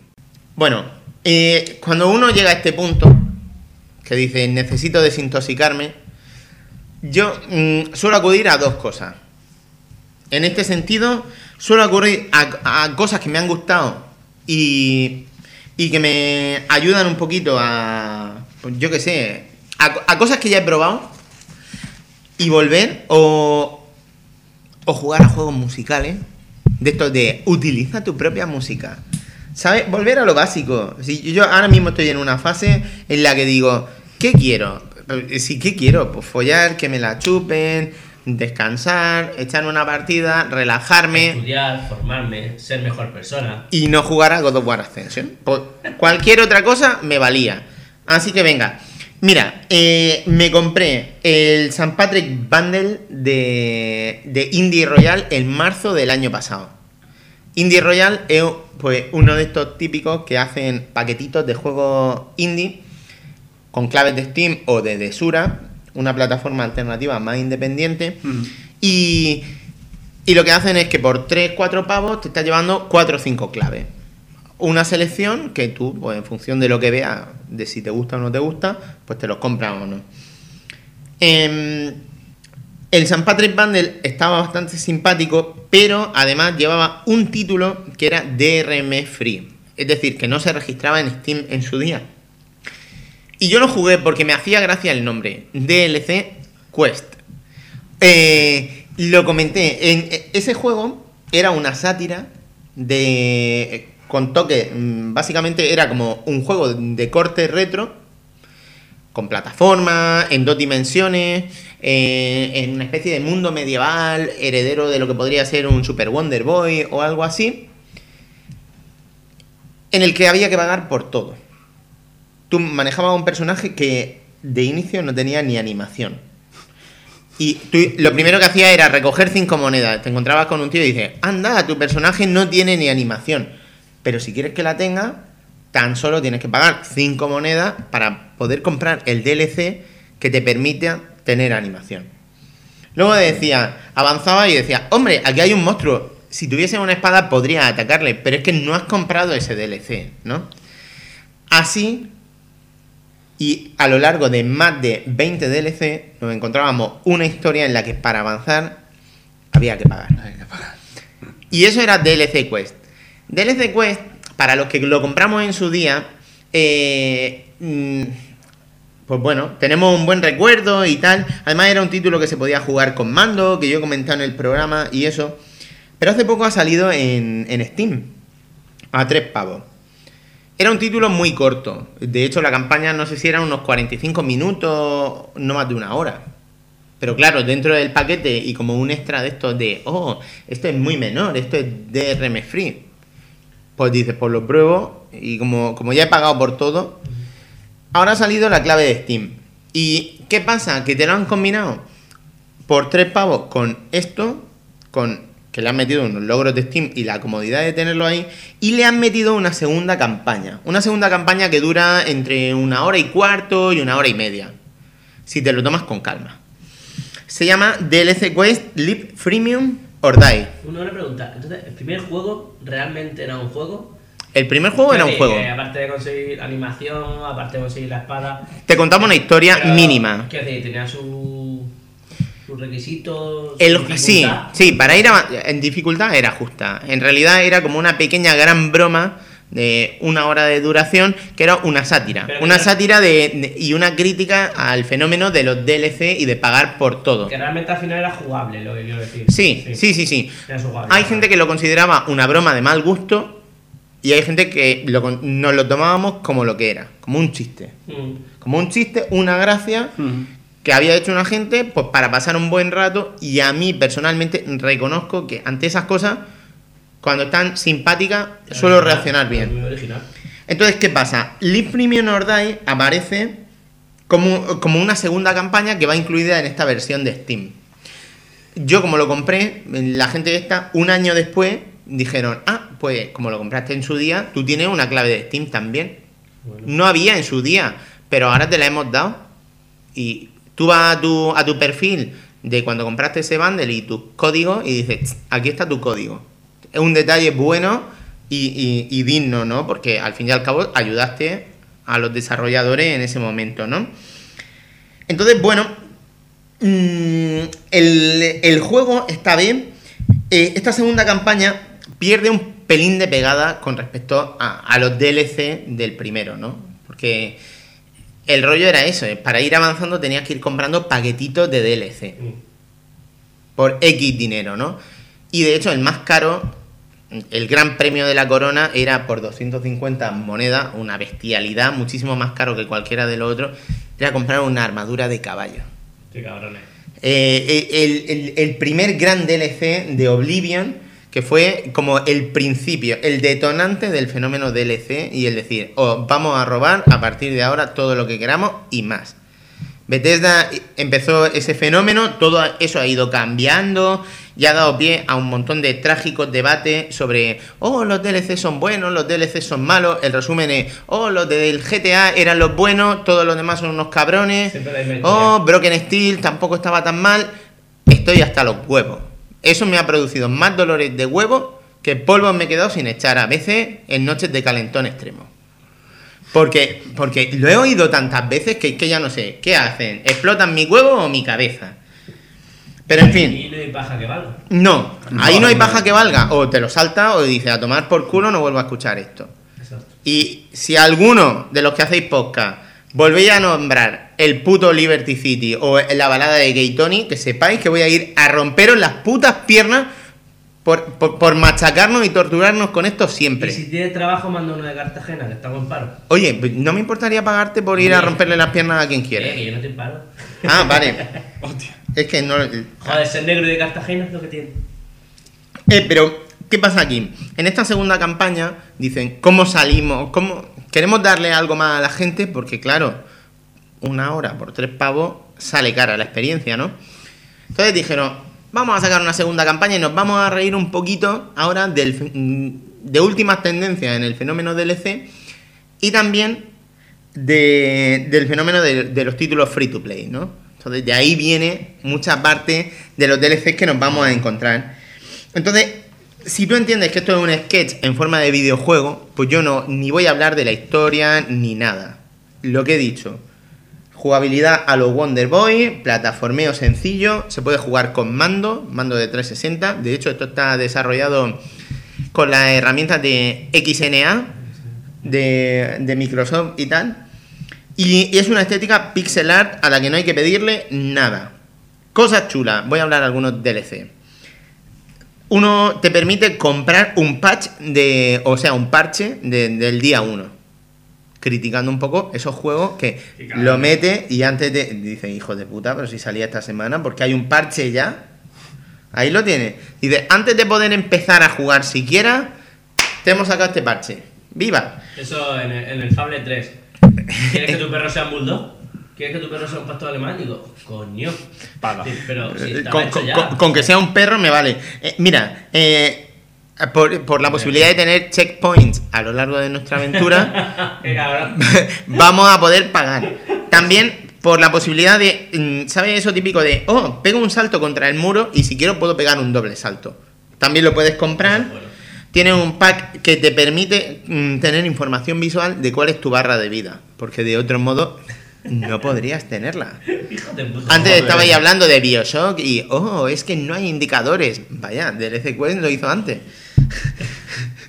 Luego más cosas. Eh, si quieres mm, tener más vida, más toquecitos, como en, en cualquier free to play, oh, ¿quieres en vez de tener dos vidas, tener tres?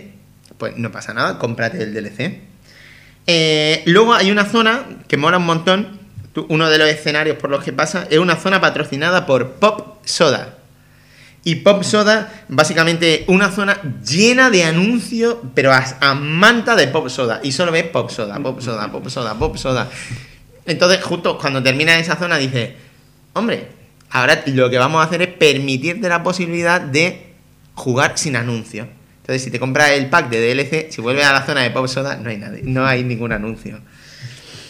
Eh, así todo el rato. Mola un juego de palabras chulo porque el Season Pass el pase de temporada. Hay un pack que te permite comprar el Season Pass. Hay una zona en la que hay una ventisca terrible y no puedes pasar. Y si no es con el pase de temporada, que incluye por supuesto la temporada de invierno, no puedes pasar. Si tienes el Season Pass, ¿eh? Hostia. Y esa es la locura, básicamente, ¿no? Luego hay otros que juegan, eh, algunos DLCs que juegan con aspectos técnicos, como la inclusión de partículas o el scroll parallax, ese tan famoso del Shadow of the Beast y tal, con diferentes planos de movimiento. Y uno muy chulo que son, por ejemplo, diálogos en canadiense. Una de esas Oh. cosas inútiles que, que muchas veces nos intentan vender y dices, oh, pues si quieres puedes comprarlo. Y efectivamente hay diálogo en, diálogo en canadiense. Eh, Otras cosas sorpresas que nos vamos a encontrar, por las que no hay que pagar, vamos a ser positivos, es por ejemplo eh, una zona oscura. Que tú cuando entras, tus figuras se convierten en siluetas. Porque dices, vamos a ver, estamos haciendo aquí un título indie y no metemos siluetas, ¿esto qué coño es? Eh, te- nosotros queremos darle este toque estiloso a nuestro juego, como limbo. Limbo. Entonces, bueno, básicamente se cachondean de todo el, gas- el gafapastismo ese. Es un poco como que no dejan títeres por cabeza. Hay una zona en la que tú vas de, de la campaña que se llama eh, la Cat Content Zone, la zona de contenido cortado. Y cuando entras, ves que no hay nada. Nada, vacío. Y puedes andar y andar y andar y dices, hasta aquí llega la zona de contenido cortado. Posteriormente, si compras ese DLC, se convierte en una zona jugable Jugable. donde pasan cosas que de otro modo no podrías pasarte la aventura. Y básicamente, DLC Quest es eso: una broma. Si te lo tomas como una broma y si tú sabes a lo que va, a mí me mola. A mí esto me mola. Entonces, a mí estos chistes me ponen. Es muy gracioso. Y, y digo que esto en rebajas de verano se queda en un pavo. No, pero ahora mismo, este juego, eh, si tú tienes el juego original, este DLC es Va incluido, va incluido. No, pero es gratuito. Es decir, si yo lo compré hace un año en Steam, ahora mismo. No, hace un año no lo pudiste. Es que ha salido Ah, ahora. vale, vale, vale. El rollo es que para. Mismo para si compras el juego, viene con esto incluido. Claro, por ejemplo, si, DLC, si ¿no? alguien probó la versión de RM Free porque yo se la dejé sí, sí, sí, eso del bundle, dice, anda, pues me hizo gracia esta broma, no me importaría invertir en estos desarrolladores, Bueno, pero no tengo nada adicional. este DLC no cobran por él, por decirlo así. Va incluido, va inclu- es que son tres pavos por las dos campañas. Debo decir, no obstante, que si uno tiene una Xbox, eh, por 80 Microsoft Points, por un euro, puedes comprar cada una de estas dos campañas. Te sale por dos pavos las dos. Y lo puedes jugar exactamente igual. Entonces, a mí me ha molado mucho. Me- la verdad es que me ha, me ha molado mucho, pero es lo que es. Una broma, un chiste para desintoxicar. Algo que necesitas que te dé buen humor después de jugar a God of War Ascension. Es como tú dices, una desintoxicar. Es pues, juegas a un juego largo, tocar esto una horilla, de- un día o dos y. Y no vuelve, y no vuelve. Tiene No, logros, claro. pero paso de coleccionar todos los DLC, porque hay DLC oculto, va, paso. Eh, tengo ganas de relajarme. con esto lo hago bien. Y con Symphony. Symphony libera tu música. Eh, aquí muchas veces hemos comentado eh, juegos que utilizan la música para adaptarla un poco, tu música, lo que tú tengas en tu ordenador o en tu consola, para adaptarlo a un esquema jugable. Aquí no hemos hablado del audio surf, pero sí que hemos hablado con mucho fanatismo de Beat Hazard Ultra eh, o de Turba, por ejemplo, y, de este tipo de juegos, ¿no? Mm, y Symphony viene un poco en esta línea. Mola además que este juego es totalmente indie porque está desarrollado por dos personas. Se llama el estudio Clip Studios y el juego salió en Steam eh, en agosto del año pasado. El concepto copiado de Steam es, tu música está siendo atacada y debes liberarla. Una entidad misteriosa está absorbiendo y corrompiendo tu música ante tus propios ojos. Deberás luchar a lo largo de tu colección musical, descubrir objetos, personalizar tu nave y enfrentarte a jefe enemigos para liberar la sinfonía de las almas y recuperar tus canciones. Eh, el esquema aquí va a ser un shooter que manejamos con el ratón. Debo decir que muy bien, yo soy anti-ratón total, pero aquí se juega muy bien porque tú manejas la navecita pues moviendo el ratoncillo y disparas pulsando el botón. Y no tiene más complicación que esa. ¿Usando o manteniendo? Eh, sí, manteniendo, manteniendo el botón.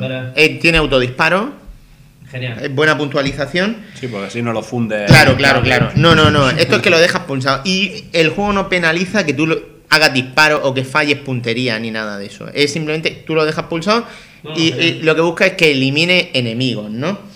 Eh, no funciona como un dual stick shooter, sin, sin embargo, sino que sería más como que tiene una nave a los Space Invaders eh, el escenario estaría como encuadrado eh, por la parte de arriba, izquierda, derecha. Entonces, tu nave se puede mover dentro de ese cuadrito, pero los enemigos van a ir surgiendo por arriba, por abajo, por izquierda, derecha, ¿no? Y tú te los vas a ir cargando. Eh, aquí lo que vamos a hacer es ir seleccionando canciones que tenemos en nuestra biblioteca musical y esas canciones se supone que irán tomando, pues, según el nivel de dificultad de los cinco que tenemos disponibles en el que los juguemos, pues irán surgiendo pues con un ritmo deter- determinado por la música. Eh, el tema este de cómo salen los enemigos en función de la música, yo lo veo menos acertado que en Beat Hazard, por ejemplo. Pero no disgusta especialmente, ¿no? Mm, antes de la canción, lo que digo, podemos escoger como un nivel de dificultad y te dicen, pues para este nivel de dificultad y para esta canción, lo suyo sería que si quieres la puntuación de plata, mm, hagas tantos puntos. Y si quieres la de oro, hagas tantos puntos, ¿no? Luego esos puntos los vas a poder utilizar para comprar mejoras para tu nave. Además, mola una cosa, conforme vas pasándote tus canciones de forma aleatoria, esto es como un sobre de Magic o como jugar al Rasca y Gana o lo que sea de Ryanair, después de cada canción te va saliendo como has desbloqueado un power up que tú podrías ponerle a tu nave. Y de vez en cuando te dicen, el, el que te ha salido ahora es muy raro. Con los puntos que tú has ido ganando por pasarte canciones y por los puntos que has ido sacando, puedes comprar esos power ups. Y luego mola que tu nave está estructurada como en cuatro módulos. Cuatro módulos que básicamente es como lo que disparo por los alerones o lo que disparo por el centro.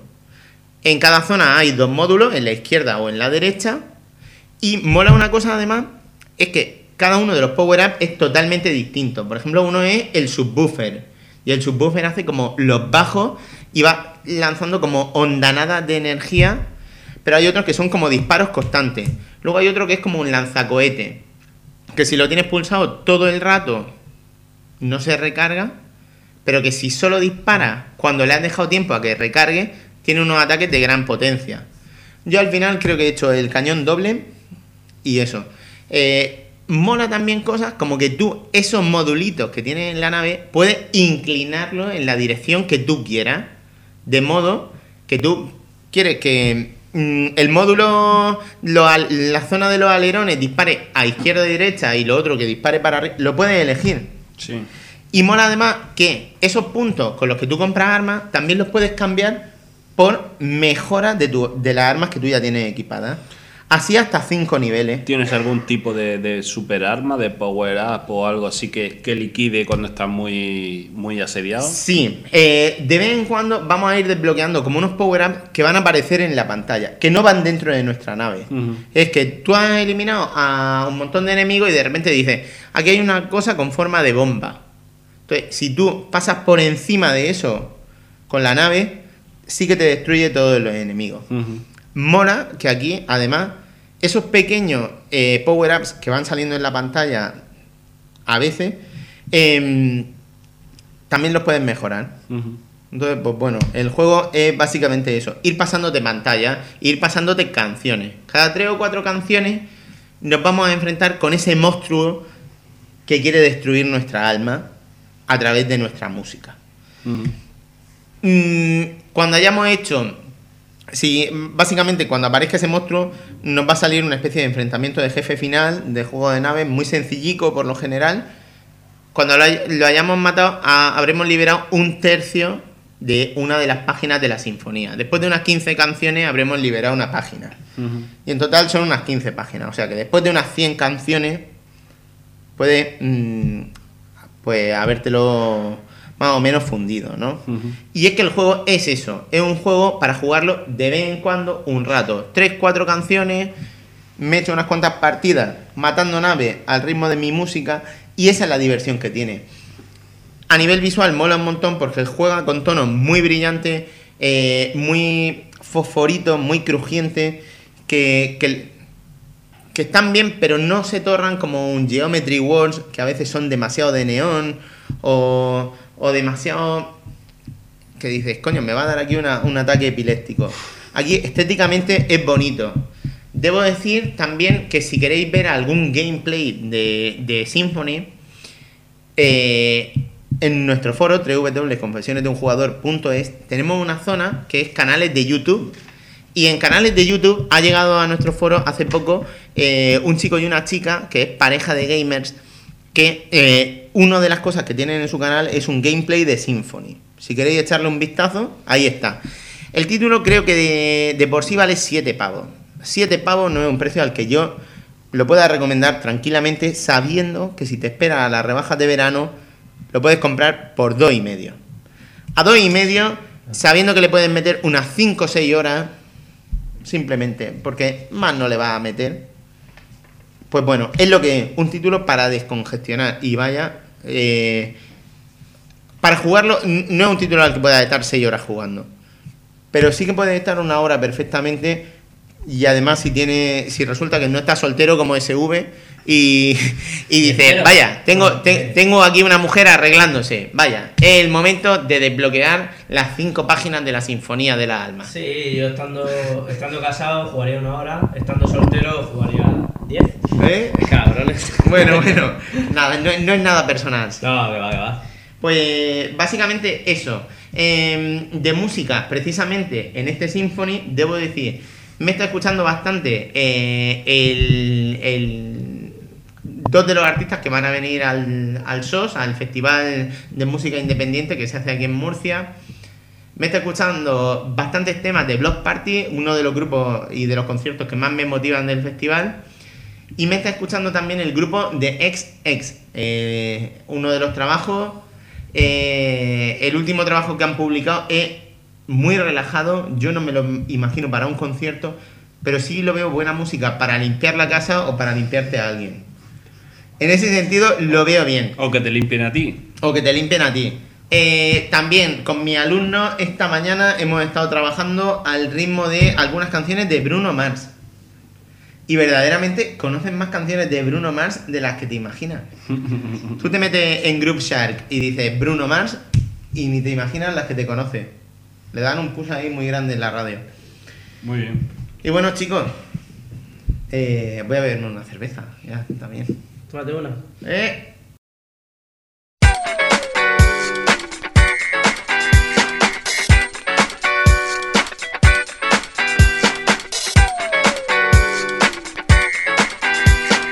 A continuación, vamos a pasar a los DLCs del programa. Hemos dicho que ahora después tendremos un briconsejo que además han elegido los chicos a principio del programa. Pero también vamos a tener una sección de estilo de vida, tendencias. Y para eso, mm, pues nadie mejor que la preciosa señora Flow. Muchas gracias. Eh, sí, eh, de hecho vamos a hablar del Pinterest. Pinterest. ¿Qué es Pinterest? Pa- a mi modo de entender, eh, es como tener muchas revistas gratis y poder ojearlas como si estuvieras en la peluquería, pero a través de tu teléfono. Pero eso es como una especie de red social, es como una página de internet, es una aplicación. ¿Cómo, cómo funciona eso? Lo puedes ver eh, como una aplicación de móvil y también en- lo puedes ver en tu ordenador. Eh, y se basa sobre todo en imágenes que la gente comparte a través de sus tableros. Y puedes, tus amigos pueden seguirte y darle a me gusta, compartir, que se llama repinear, subir una imagen se llama pinear. Pero esto, al contrario que Facebook o Twitter, está más apoyado en imágenes que en texto, ¿no? La gente le puede dar a me gusta y puede hacer algún comentario, pero en realidad yo, por ejemplo, mm, miro el título de la, de la imagen y tal, pero no veo ni comentario ni nada. Lo que me interesa es, como he dicho antes, eh, lo que suben, ¿no? Puedes Ajá. subir un vídeo, puedes subir una imagen. ¿Y qué sube la gente? ¿Cómo...? Está organizado por secciones eh, que son bastante generales, ¿no? Como por ejemplo, eh, hay uno que se que bueno engloba todo y se llama todo. Eh, luego hay uno que es popular. Ahí salen fotos de cachorritos y de tías buenas, ¿no? Bueno, más que día buena de cachorritos y de Y de cupcakes. por ejemplo, porque no nos vamos a engañar, eh, es una aplicación eh, que utilizamos sobre todo las mujeres. Lo utilizan también hombres, pero bueno, es, mm, al final ah, se ha reconducido más para mujeres. Eh, está, hay también una subcategoría de animales, de arquitectura, de arte, automóviles y motocicletas, celebridades, diseño, manualidades o hazlo tú mismo, que en inglés es do it yourself, eh, educación, cine, música y libros, comidas y bebidas, jardinería, aficionados a la tecnología. Y sale un pad. Además, todo muy icónico, ¿verdad? Sí, es un poco para, como yo diría yo, para torpes.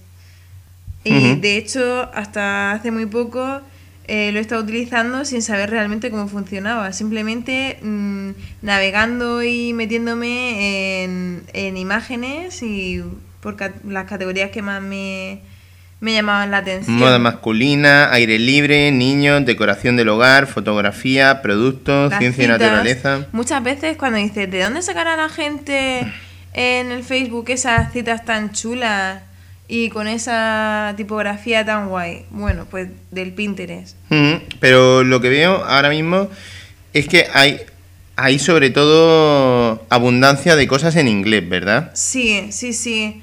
Eh, la verdad es que si no entiendes el inglés estás un poco jodido porque eh, sobre todo lo que el idioma que utilizan para hacer las citas y, por ejemplo en educación que sí que me gusta meterme de vez en cuando para coger ideas eh, está enfocado más a la educación primaria y a literacy y literacy es eh, lo que en americano eh, sería eh, el, el spelling, la ortografía, ¿no? Y también el, el impulso de, de, de leer en, en las primeras edades de primaria, ¿no? Oh, bodas. Hay una categoría de bodas. Sí, hay una categoría de bodas en la que se ven fotos de muchas ideas de- decorativas, de vestidos.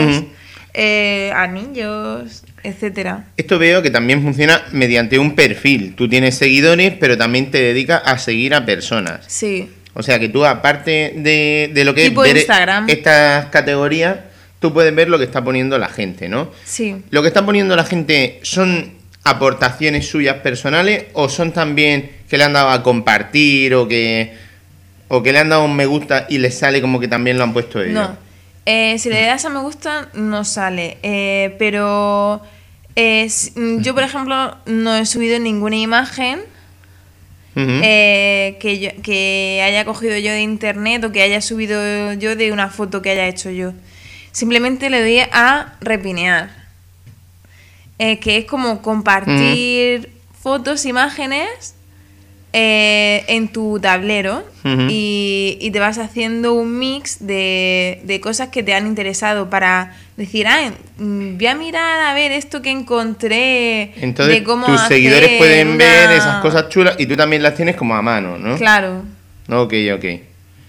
Ajá. Y luego también puedes mm, poner las cosas que a las que le has dado me gusta. Tú todos tus me gusta también los tienes organizados en tu perfil. Sí, bueno, la verdad es que no lo había organizado, pero sale por ahí. Aquí, De- por ejemplo, estoy viendo a, a un Hedgehog como Sonic, a un puerco spin, más o menos eh, montado en un monopatín. Sí. Eh, Me gusta.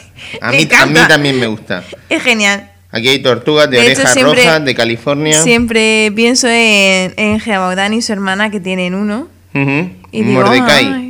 "Ay, cómo molaría tener uno de esos en casa. Pues ya ves, ya ves. Qué bonito, madre mía. Ujú. También, por supuesto, te puedes poner tu foto de perfil y eso. Sí. Ok. Eh, ¿Alguna cosita más que nos quieras contar de, de este tema? A ver, o, o te hago unas preguntas directamente que se me ocurren. Sí, bueno, el, a mí lo que yo diría en qué momento se utiliza el Pinterest. Eh, ¿En qué porque- momento lo utilizas tú? Sí. Ok. Como por ejemplo... La gente no quiere imaginarte cagando, ¿eh? No, pues yo es que no soy como tú que se tira tres horas cagando. No, yo voy no, más hay al que contarlo grano. todo, hombre. Viva, entre Pedro y tú. me- Con razón luego van Hombre. diciendo que soy el enfant terrible de los podcasts, pero sí, no, sí, no, mi- no pregunte. Ok, si no ok. preguntas, no te. Claro, Me claro. Si tiras de la lengua, pues es lo que pasa. Lo utilizo sobre todo cuando me voy a la cama a dormir. Eh, para conciliar el sueño, digo, uy, me ha costado, no tengo muchas ganas de dormirme directamente. Eso quiere decir cinco minutos. Ya está, porque normalmente Sí, no da yo. tiempo a ponerse a otras actividades No. ni nada. Y, y si me pongo a leer, me, al contrario que mucha gente, eh, a mí me quita el sueño, porque me meto en la historia y luego no la mente no, de- no me descansa. Y entonces eh, lo utilizo ahí. Eh, a lo mejor si estoy esperando a que llegue alguien y llega tarde, me meto en el Pinterest. Ujú. Y como he dicho, para mí eh, la experiencia sería la parecida a cuando vas a la peluquería y coges las las revistas de las que hay allí, que Ujú. normalmente son un poco basurilla, ¿no? Y haces tu selección de, ah, Sí. pues mira, eh, han traído a la Vogue o han traído el Vanity Fair o algo, que normalmente no es así, es el. Lola y poco más. Y, en- y me parece súper interesante porque, eh, no sé, aquí hablaba de... He estado leyendo un poquito sobre Pinterest porque, ya te digo, lo estaba utilizando un poco intuitivamente y no sabía ni lo que estaba haciendo. Ok. Pero te permite un poco cotillear ahí eh, fotos y dices, ah, pues, eh, ¿qué puedo hacer de cenar? ¿O qué puedo hacer? Quiero hacer un cóctel, quiero hacer no sé qué. Voy a meterme a ver qué hace la gente. Presentación de cócteles. Por ejemplo, entonces te metes a comidas y bebidas y empiezas, ah, pues mira, esto Puedes- tengo puedes- los ingredientes. O Puedes poner ideas. puedes poner marcadores, decir, buscar términos concretos, en plan, ah, cóctel. Pues no tengo ni idea, la verdad. Ok, ok. Mm, la verdad, supongo que se podrá hacer. Ya te digo que, que Pero vamos, yo lo que utilizo un poco a lo bestia. buscando. Ok, Sí. ok. A mí me gusta eso, cotillar ahí en plan sin prisa. Y sí, Oye, pero, está bien pero hay para gente, eso. ¿esto lo utiliza la gente? Eh, yo, a mí me lo recomendó una amiga. Y me comentó que estaba súper enganchada, sobre todo con el do it yourself. De esto de, ah, pues soy creativa y pero no quiero ir a clase, ni quiero ir a ningún taller, ni nada. Simplemente quiero coger ideas y a partir de ahí tú ya creas lo que quieras, ¿no? Eh, que eso hace que para matar el estrés, para, yo qué sé, para sentirte un poco Vamos, que me- a- le pasa como a mí, que nos mola de vez en cuando hacer las cosas por nosotras mismas, ¿no? Ok, ok, ok. Y Entonces, tú empezaste a utilizar Pinterest por recomendación sí, y más o menos te aclaraste. ¿Esto es fácil de manejar? yo supe, eh, vamos, a través de la cuenta de Facebook te puedes hacer tu cuenta de Pinterest, ¿no? Y luego pues simplemente le vas dando, esto es como los móviles, empiezas a dar a todos los botones y a ver qué hace. Has comentado eh, que esto no deja de ser una fuente de ideas y tal. ¿A ti qué te aporta esta aplicación? ¿Por qué la sigues utilizando?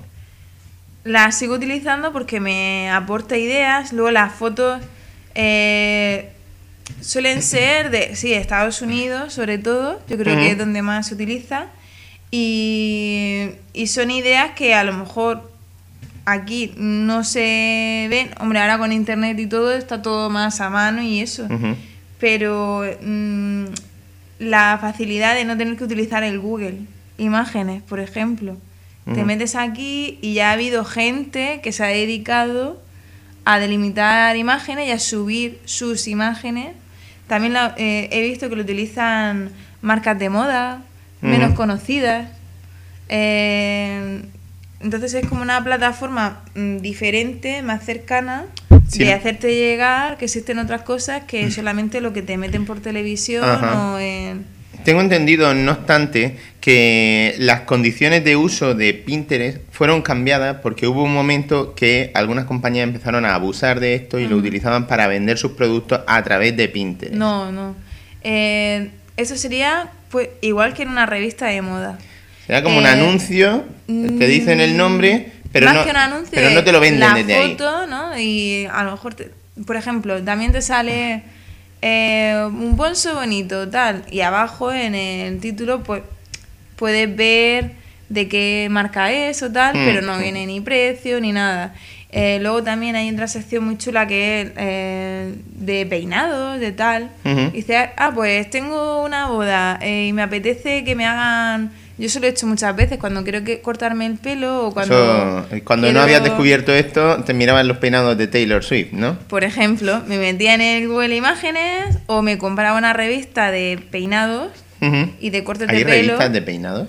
Uy, de... Claro, No me jodas, ¿de verdad Sí, hay sí, revistas sí. solo de peinados? claro, y de cortes de pelo. Entonces, dice, Dios, tengo que como salir más las experiencias en la peluquería, quien sea mujer y me oiga lo va a entender perfectamente. Son dos o tres. Eh, bueno, pues dos o tres que lo van a entender. Los demás vais a aprender. Vas a la pelu con una idea muy clara y sales de la pelu llorando o muy cabreada con 50 euros menos y con algo que no era lo que tú querías. Entonces, ¿qué hago yo? Me compro la revista y le digo al peluquero, esto me lo puedes hacer, si no me lo puedes hacer, hazme este otro, pero quiero esto. Porque si no, eh, la experiencia puede ser traumática. Ok.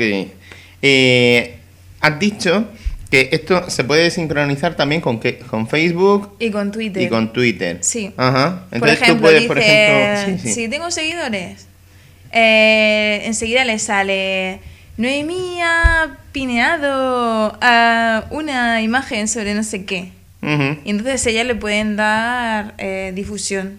Ajá. Y... Y- luego la imagen, porque Facebook al principio solo te ponía como el enlace, o te- pero no te ponían la imagen. Ahora sí te sale la imagen y... Claro, de hecho Claro. yo tengo amigas que, que utilizan Pinterest y, y, al- y ella, lo, lo bueno es que tú puedes controlar si sale en Facebook, en Twitter o, o no. Yo, por ejemplo, a mí no me interesa que salga en Facebook o tal, porque... Ah, te meten en un rato muerto o lo que sea y a, a la gente que le importa. No le importa, si no se le bombardea el Facebook. Y como a mí no me gusta que me lo hagan, pues yo tampoco lo hago, soy muy Ok, educada. ok, ok. Oye, ¿cuáles son tus categorías favoritas? Como he dicho antes, el de Do It Yourself, el que, es decir, hazlo tú mismo, manualidades, sí, que sería en español manualidades, ¿no? Y luego el de educación me aporta muchas ideas, aunque sea de primaria y yo sea de secundaria, y hay cosas que no son viables para secundaria, pero sobre todo porque como cada vez tenemos menos horas y, y vamos, no podemos hacer el pino puente. metafóricamente hablando. Eh, pero bueno, me gusta coger ideas y, y tal. Y yo lo que utilizo es una plataforma digital que nos proporciona la, la Consejería de Educación y, y ya me cuesta que los alumnos se metan ahí. Me cuesta horrores. eh, Casi que los tengo que colgar para que... Pero aquí, se- por ejemplo, en educación podrías sacar algunas imágenes, el material que hay en educación, luego tú lo podrías reconvertir o son bueno, ideas. son ideas. Y, por ejemplo, se me ocurre eh, los verbos irregulares que no hay manera de que se los estudien. A Porque tú eres mejor- profesora de inglés. Claro. Eh, a lo mejor si se los pones en plan visual y de uno en uno para que se lo pueda mirar en el móvil, que están todo el día con el móvil enganchado, pues a lo mejor alguno, alguno quiero decir de 100, a lo mejor 5, Ya, lo utilizarían, pero ya te digo, es que no tengo tiempo. ya, ya, ya. Ok, ok. Oye, eh, aquí, como has dicho, se puede colgar material nuevo o dedicarte solamente a mirar. sí. ¿Tú cuece o, enri- o enriquece? A mí me gusta que me lo den hecho y entonces selecciono. Ajá. Entre otras cosas, porque lo que te he dicho, que lo utilizo en ratos muertos. Ya. No lo utilizo como a lo mejor un blog o... Porque tú no te pones aquí en plan, oh, son las las más guay del mundo. Que a mí, a mí lo que me gusta mucho y me interesa, porque digo, ah, lo- luego lo quiero encontrar y, y luego si me meto otra vez en Pinterest probablemente no lo encuentre, porque claro, ahí hay Tú le das a cantidad- tu pineo ese. Claro, lo, lo repineo en mi tablero y, y de Mm. hecho tengo un mejunje en mi tablero, se llama de una forma, pero tengo ahí metido de todo. Claro, Y luego- pero eso puede contener spoilers de algunas cosas. Claro, Ajá. Y, pero bueno, eh, eso es lo malo, ¿no? Que, que si te siguen y pones cosas que Claro. te gustan, esos seguidores pues pueden ver eso, Oye, cosas Noemí que- está obsesionada con, con los puercoespines. Bueno, Bueno, es un ejemplo de spoiler. sí. Y luego eh, lo que a mí me gustaría mejorar Mm, sería eso. Bueno, a lo mejor se puede hacer y como soy tan torpe no, no sé cómo ocultar cosas en mi tablero. Pero bueno, yo qué sé. Eh, también Tener como gusta- tablero secreto o... Sí, pero no sé, tampoco... eh, yo qué sé. Ya, tampoco que quiero tener un- varios tableros. Pero que hubiese como una sección personal, priva- Personal, un privada. sí. Ajá. Como darle a... eh, no que no lo puedan ver otros usuarios o tal. Y luego eh, una opción que me gusta mucho del tuning de la aplicación esta de la radio Sí. es que lo, te lo pueden dividir por países. Eh, y yo también eso sería una de las una de las mejoras que yo le pondría, ¿no? Entonces dices, por ejemplo, en la comida. Puedes decir sabores de la India, Oh. sabores de Marruecos o sabores de tal. Claro, o te vas de viaje, coge, pone el filtro y dice, oh, vamos a ver... Nueva York, eh, o por Londres, ciudades. eh, Lisboa, tal. Y que, hombre, eh, mm, esto como he dicho, yo creo que es sobre todo americano, por las imágenes, el, el tipo de, de moda que ponen y tal, ¿no?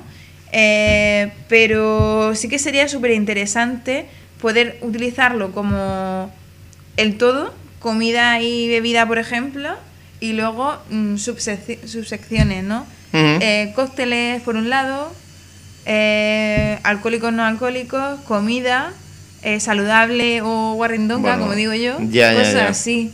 No, pero por el eh, yo, hombre, eso lo veo un poco más complicado, pero el tema de la geolocalización sí que sería interesante Claro, tenerlo en cuenta. sí, porque en, en la radio me pareció que eso era un plus bastante bueno, decir, eh, primero, países que ni sabes que existen, y decir, anda, a ver qué escuchan aquí. Y lo pones y dices, anda. Anda. Corea. China, Japón. A ver qué se cuece por Afganistán. A ver qué están escuchando Ok. en Mongolia. A ver, tal. Ya, ya, ya. Bueno, interesante. ¿Alguna cosita más que quiera decirnos de Pinterest? ¿Recomienda su uso? Yo sí, vamos, si lo utilizo yo es porque me parece interesante. Pero también tenemos que recordar que la mayoría de la audiencia ahora mismo es de carácter masculino y tal. Eh, en realidad, pues no vamos a discriminar, pero sí que te quiero hacer una pregunta. ¿Por qué tiene esto tanto éxito dentro del público femenino? Porque además es que eso está reconocido por, en todos lados. Claro, yo creo que es lo que te he dicho, que esto es como lo de la, la prensa rosa, que nadie la compra y todo el mundo la lee. Es como eh, un marujeo consentido, ujú. algo así. Ok. Y, y como es no, rápido... no es marujeo, son tendencias. Sí, claro. Yo como reconozco que soy un poco marujilla porque me gusta saber de todo y yo qué sé, te metes en la sección de decoración. Ujú.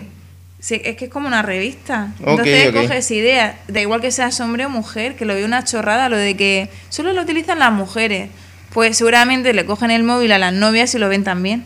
O se lo, si, le, si lo añaden ellos a- como aplicación. Hombre, en defensa de Eh. tu novio debo decir que nunca ha cogido tu móvil con ganas de utilizar Pinterest, ¿eh? Solo para eh, espiarme las fotos. No, no, no, tampoco. Ya ves tú. En fin, eh, después de la sobredosis de testosterona que llevamos eh, en este programa, ha sido reconfortante tenerte. Así que si te apetece, quédate también para el siguiente briconsejo. Así haré.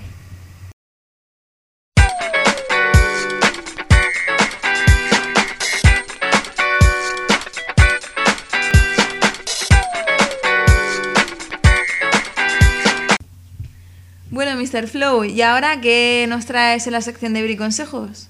Bueno, el briconsejo de la jornada consiste en una aplicación eh, que sirve para eh, mejorar el rendimiento de nuestros dispositivos Android. Eh, ¿Tú has tocado alguna vez un iPhone? Sí, para hacer fotos de amigos, por ejemplo. Y más o menos cómo ves la navegación y demás. Suelen ser fácil, muy intuitiva y, y bueno, tiene aplicaciones bastante buenas que no se cuelgan tanto como tu teléfono, por ejemplo. Claro. Eh, pasa una cosa eh, en contraposición a iPhone. iPhone ya sabemos que es un sistema cerrado. Y eh, la única diferencia que tiene en sus dispositivos son las diferentes generaciones que van saliendo, ¿no? Tiene una capacidad de procesamiento y incluso hay algunos, algunas aplicaciones que te avisan, pues esto si tienes un iPhone de tercera generación no te va a funcionar tan bien como en un iPhone 5 o en un iPad, ¿no? Pero por lo general, lo que funciona, funciona. Ajá. En Android ocurre un problema que se llama la fragmentación de Android. Y vemos muchas veces que aplicaciones que nos hemos comprado, mm, hay veces que, que están, que andan renqueando. Hay veces incluso que, que nuestro teléfono sufre y hemos pagado por ella Sí. y, y, mm, vemos que, que no hay manera de que la cosa funcione, ¿no? Además ocurre una cosa, que con el día a día hay gente que, que jamás apaga el teléfono, ¿no? Y mm, vamos a reconocerlo, ¿quién se ha leído el manual de instrucciones de su teléfono? Yo no. Pues ocurre que hay veces que se quedan aplicaciones abiertas. También ocurre que la memoria caché, mm, los procesos que está realizando eh, tu teléfono en ese momento, a veces se quedan abiertos. Hay aplicaciones que siguen funcionando. Entonces se va acumulando, por ejemplo, tú te pones a mirar Facebook, te pones a mirar Pinterest. Y esas imágenes se quedan almacenadas en la memoria caché Sí. tú llevas varios días sin apagar el teléfono y encima pues te has puesto eh, a jugar a algún juego, has dejado el Facebook funcionando y la cosa es que al final la capacidad de procesamiento de tu teléfono va disminuyendo, ¿no? Bueno, pues he traído una herramienta que puede, no es que sea la panacea, pero puede favorecer un poco la limpieza de estas aplicaciones, ¿no? Se llama Clean Master. Es una aplicación gratuita eh, de limpieza y, es de estas de todo en uno, como los programas estos como Argente Utilities para el ordenador, que te hacen un mantenimiento de diferentes áreas y eso, ¿no?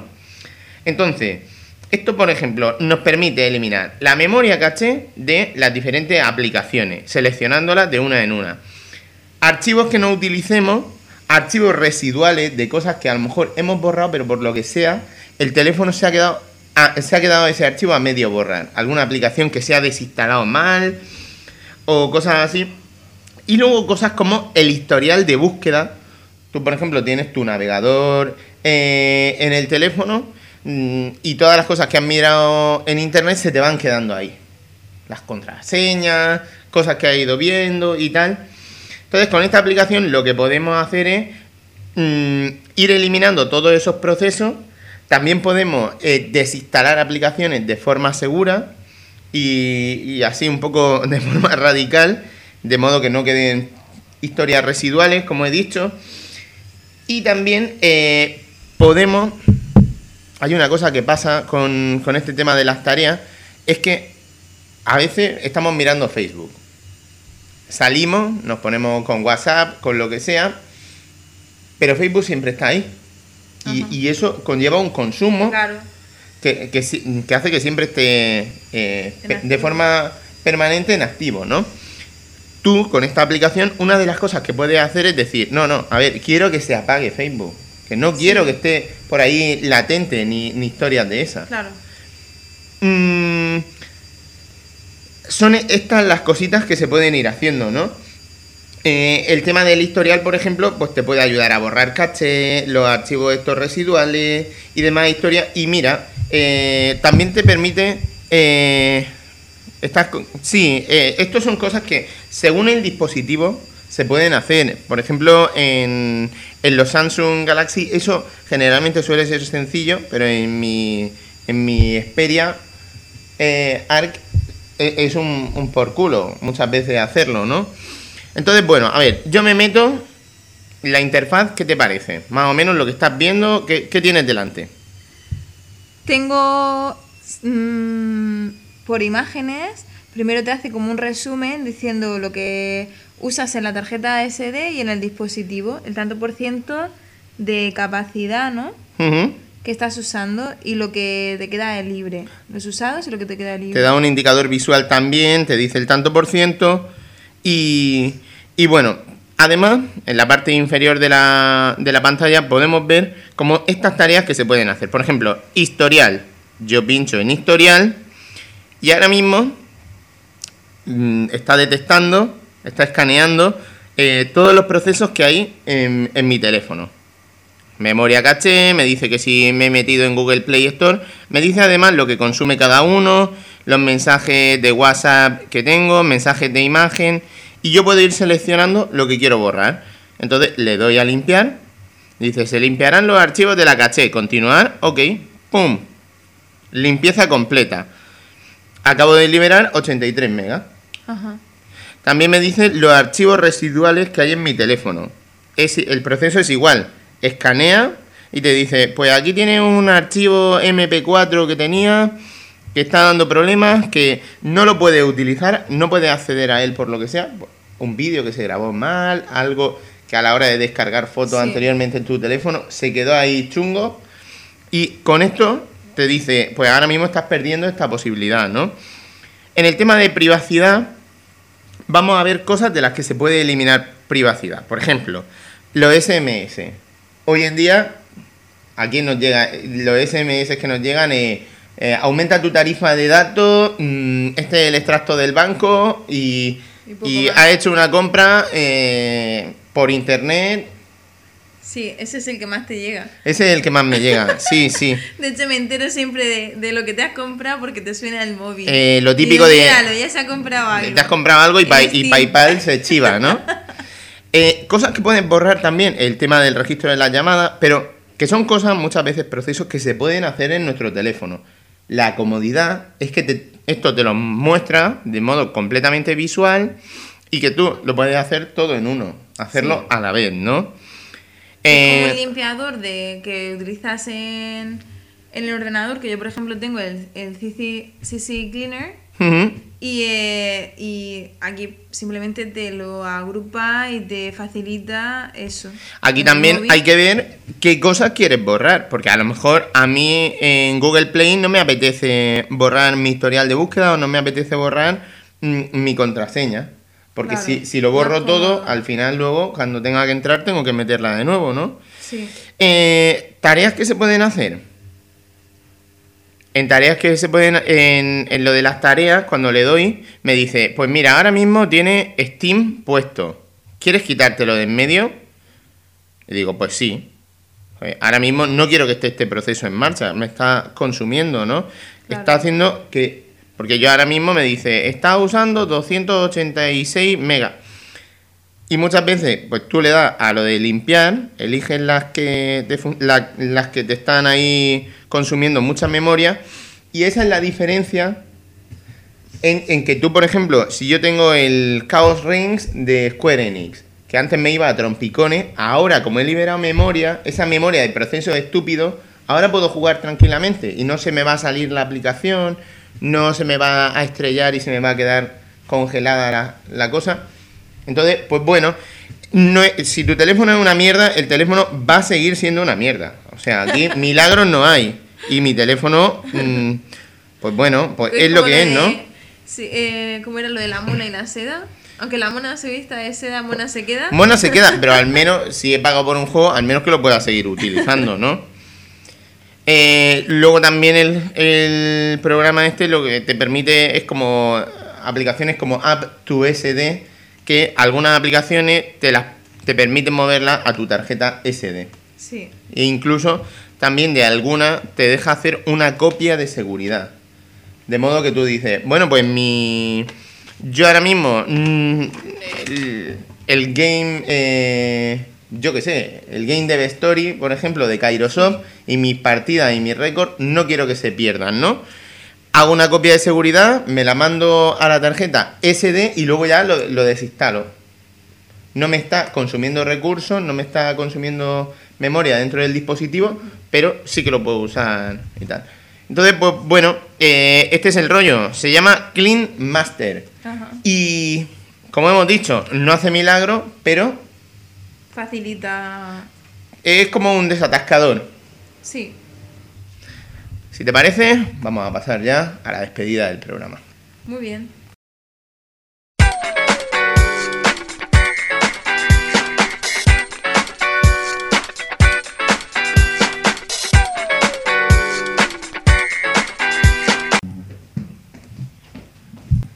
Bueno, bueno, bueno, llegó el final del programa. This is the end. My only friend, the end. Qué grande de los putos Doors. No podía, no podía faltar la Jim cancioncica, Morrison. ¿eh? ¿Qué V? ¿Cómo te lo has pasado? Mm, Bueno, estoy un poco feliz de más. Estás feliz de más, eso no es Sí, malo, sí, tío. sí, sí. La Si verdad es que me hacía ilusión volver aquí y la verdad es que está tranquilo. Pero Sí. prometo que volveré y arrasaré. Tú ya sabes que esta casa es tu casa, así que puedes venir cuando te salga los cojones. No te das cuenta antes o no lo quieres recordar, pero te la he pedido durante tres meses. Sí, sí, sí, no. Me has dicho que te la alquile por tres meses. Pues que eso, no es lo mismo de que hay- vengas hay cuando empresas quieras. que se compran por un euro. Joder, macho. ¿Tiene, tiene algo son. que ver en tu felicidad el zumo de cebada que no hemos bebido? Si dices, estás ser. hablando de la cerveza, está bastante buena. Algo, algo- algo hemos bebido. alguna, alguna. Bueno, decirle a nuestros oyentes dónde nos pueden encontrar. Tenemos un foro, En www.confesionesdeunjugador.es ajá, en Facebook como Confesiones de un Jugador, que como ya dijimos tenemos página nueva. También nos pueden encontrar en Twitter. Esa es difícil, dila tú, Esa es dila tú. difícil. Confesiones de uno en número J. J. J, jodido, el tío que Bueno, se lo estamos sabe. hablando de que hay que poner el arroba antes, ¿no? Bien, bien. Y ya sabéis, si estamos, estamos en todos lados Tú- como Dios. Si estoy soltero. Oye, ¿qué pasa? Que estoy soltero, que me sé todos los el Twitter, el Facebook, el Oye, foro, si no para de estás meterme en soltero, lados. seguro Y, que- y escucha, ¿qué hago? ¿Qué hago? ¿Qué hago? Pues te metes en www.confesionesdeunjugador.es y nos das tu opinión sobre este programa, el 126, porque no vamos a curar tu soltería, pero al menos vamos a ayudar a que te entretengas con unos cuantos códigos de Steam. A ver, tengo dos códigos para sortear solo entre las personas que dejen su opinión sobre el programa, sea buena o mala. eh, claro que sí es buena, eh, las opciones son por dos, eh, de A Quest for Gravity, de Cryostasis, son juegos de Steam, pero bueno, oye, eh, bien van. Puta madre. Y también, es que no tengo aquí mi lista de confianza y ahora mismo no sé, Bueno, me bueno, el maldito. Un regalo sorpresa. Ya está. La cosa es, ¿cuántos juegos queréis que pongamos aquí? Dos, dos. Dos no. Dos. Dos me parece poco. ¿Cuántos quieres tú? Pues lo siguiente Ahora sería dice- cuatro. Tres, Cuatro, me tres, parece cuatro poco. Poco, hostia. Oye, ¿sabes lo que vamos a hacer? Coño. ¿Tú sabes lo que es Indigada? Sí. Eh, Indigada son eh, precisamente también paquetitos de juego. Paquetitos. Pues precisamente tengo un paquetito de juegos de Coño. Indigada que voy a poner como gran premio, pero además dos copias de eh, cargo a Quest for Gravity solo entre las personas que, que quieran participar en el post del programa. Puede participar quien quiera. Eh, tú como has participado en este programa, mm, me lo pensaré. Pero No, no, no, sí, estoy hablando de muchos amigos míos que. Sí, sí, sí. Pueden decir, oye, madre mía, el negro, qué, qué gran incorporación. Oye, ¿Por qué no está todos los días? Y también puede ab- abrir en el foro de www.confesionesdeunjugador.es un subforo que sea del amor para o del folleteo para encontrar pareja. Eh, a que la lío. eh, esto a no- que la lío. ¿no? se Como podría hacer. Pero, chacho, que- Chicos. que, que en nuestro foro la proporción de hombres frente a mujeres. no, es Oye, pero nunca fácil. se sabe, te podría sorprender. ¿De que, ¿Cómo? Luego uno ¿Cómo? pone, ¿Cómo? uno pone en el Google polla negra grande, ¡pum! confesiones de un jugador. Y el negro desnudo gana mucho. Ucho, ucho. Bueno, ya sabes que está la opción. Os queremos dar las gracias. Me acuerdo de los viejos tiempos cuando escuchábamos is Sexy, pero ahora no. Nos vamos a despedir con un temazo. Temazo. Se llama Confesiones de un jugador de Plaf. Muchas gracias por escuchar y nada, os dejamos con este tema.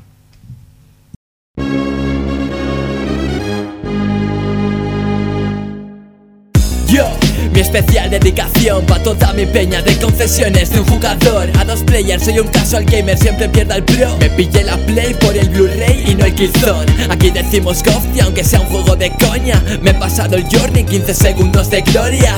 Me vicio al FIFA y tengo bronca. Pongo el podcast, una live, coce mi disco y se me olvida que yo tengo novia. Sí, canso de buscar por Steam. Me enchufa al Unreal Tournament y solo juega Salva Spin. Viene de genes como Sarin. En mi camino hay un gato pixelado, pero pone que no soy mi sparring. Hago origamis como en Heavy Rain. Quiero estar con Pablo y me traslado con confesiones viajeros. Que Murcia pilla lejos, pero más pilla el sillón. Todo tiene solución si haces caso a cadáver y consejo.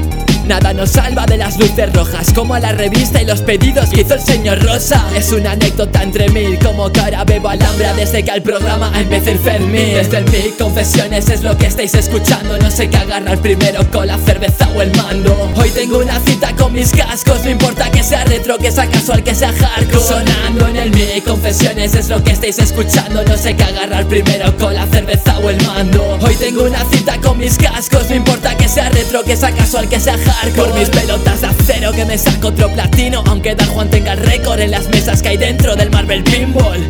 Caja X versus PlayStation Plus. ¿Qué más da si a Pedro no le llega internet a Perú? Que no verdad me más lecciones pa' poder ligar. Si no jodes ni con chicas en descarga digital Ponte el podcast número 69 De machacándote el joystick pasarás a machacarte todo lo que se mueve que los jugones nunca mueren, solo la Que en el club vintage se la recuerde Tengo plantas que a los zombies muerden Tengo pesadillas sexuales con Catherine cuando me duermen.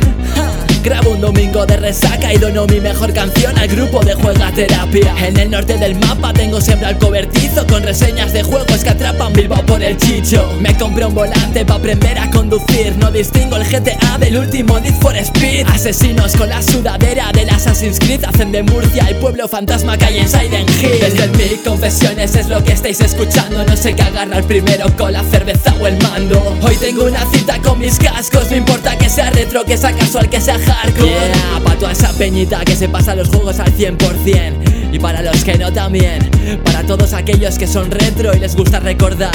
O para aquellos que son casual y juegan cuando les da la gana. Y por supuesto para todos los hardcore que se consiguen los platino En un abrir y cerrar de ojos. Se lo quería dedicar a la asociación de confesiones de un jugador Y a toda la peñita que les sigue que son muchos. Yeah. Colmena Studios, desde Oviedo, tío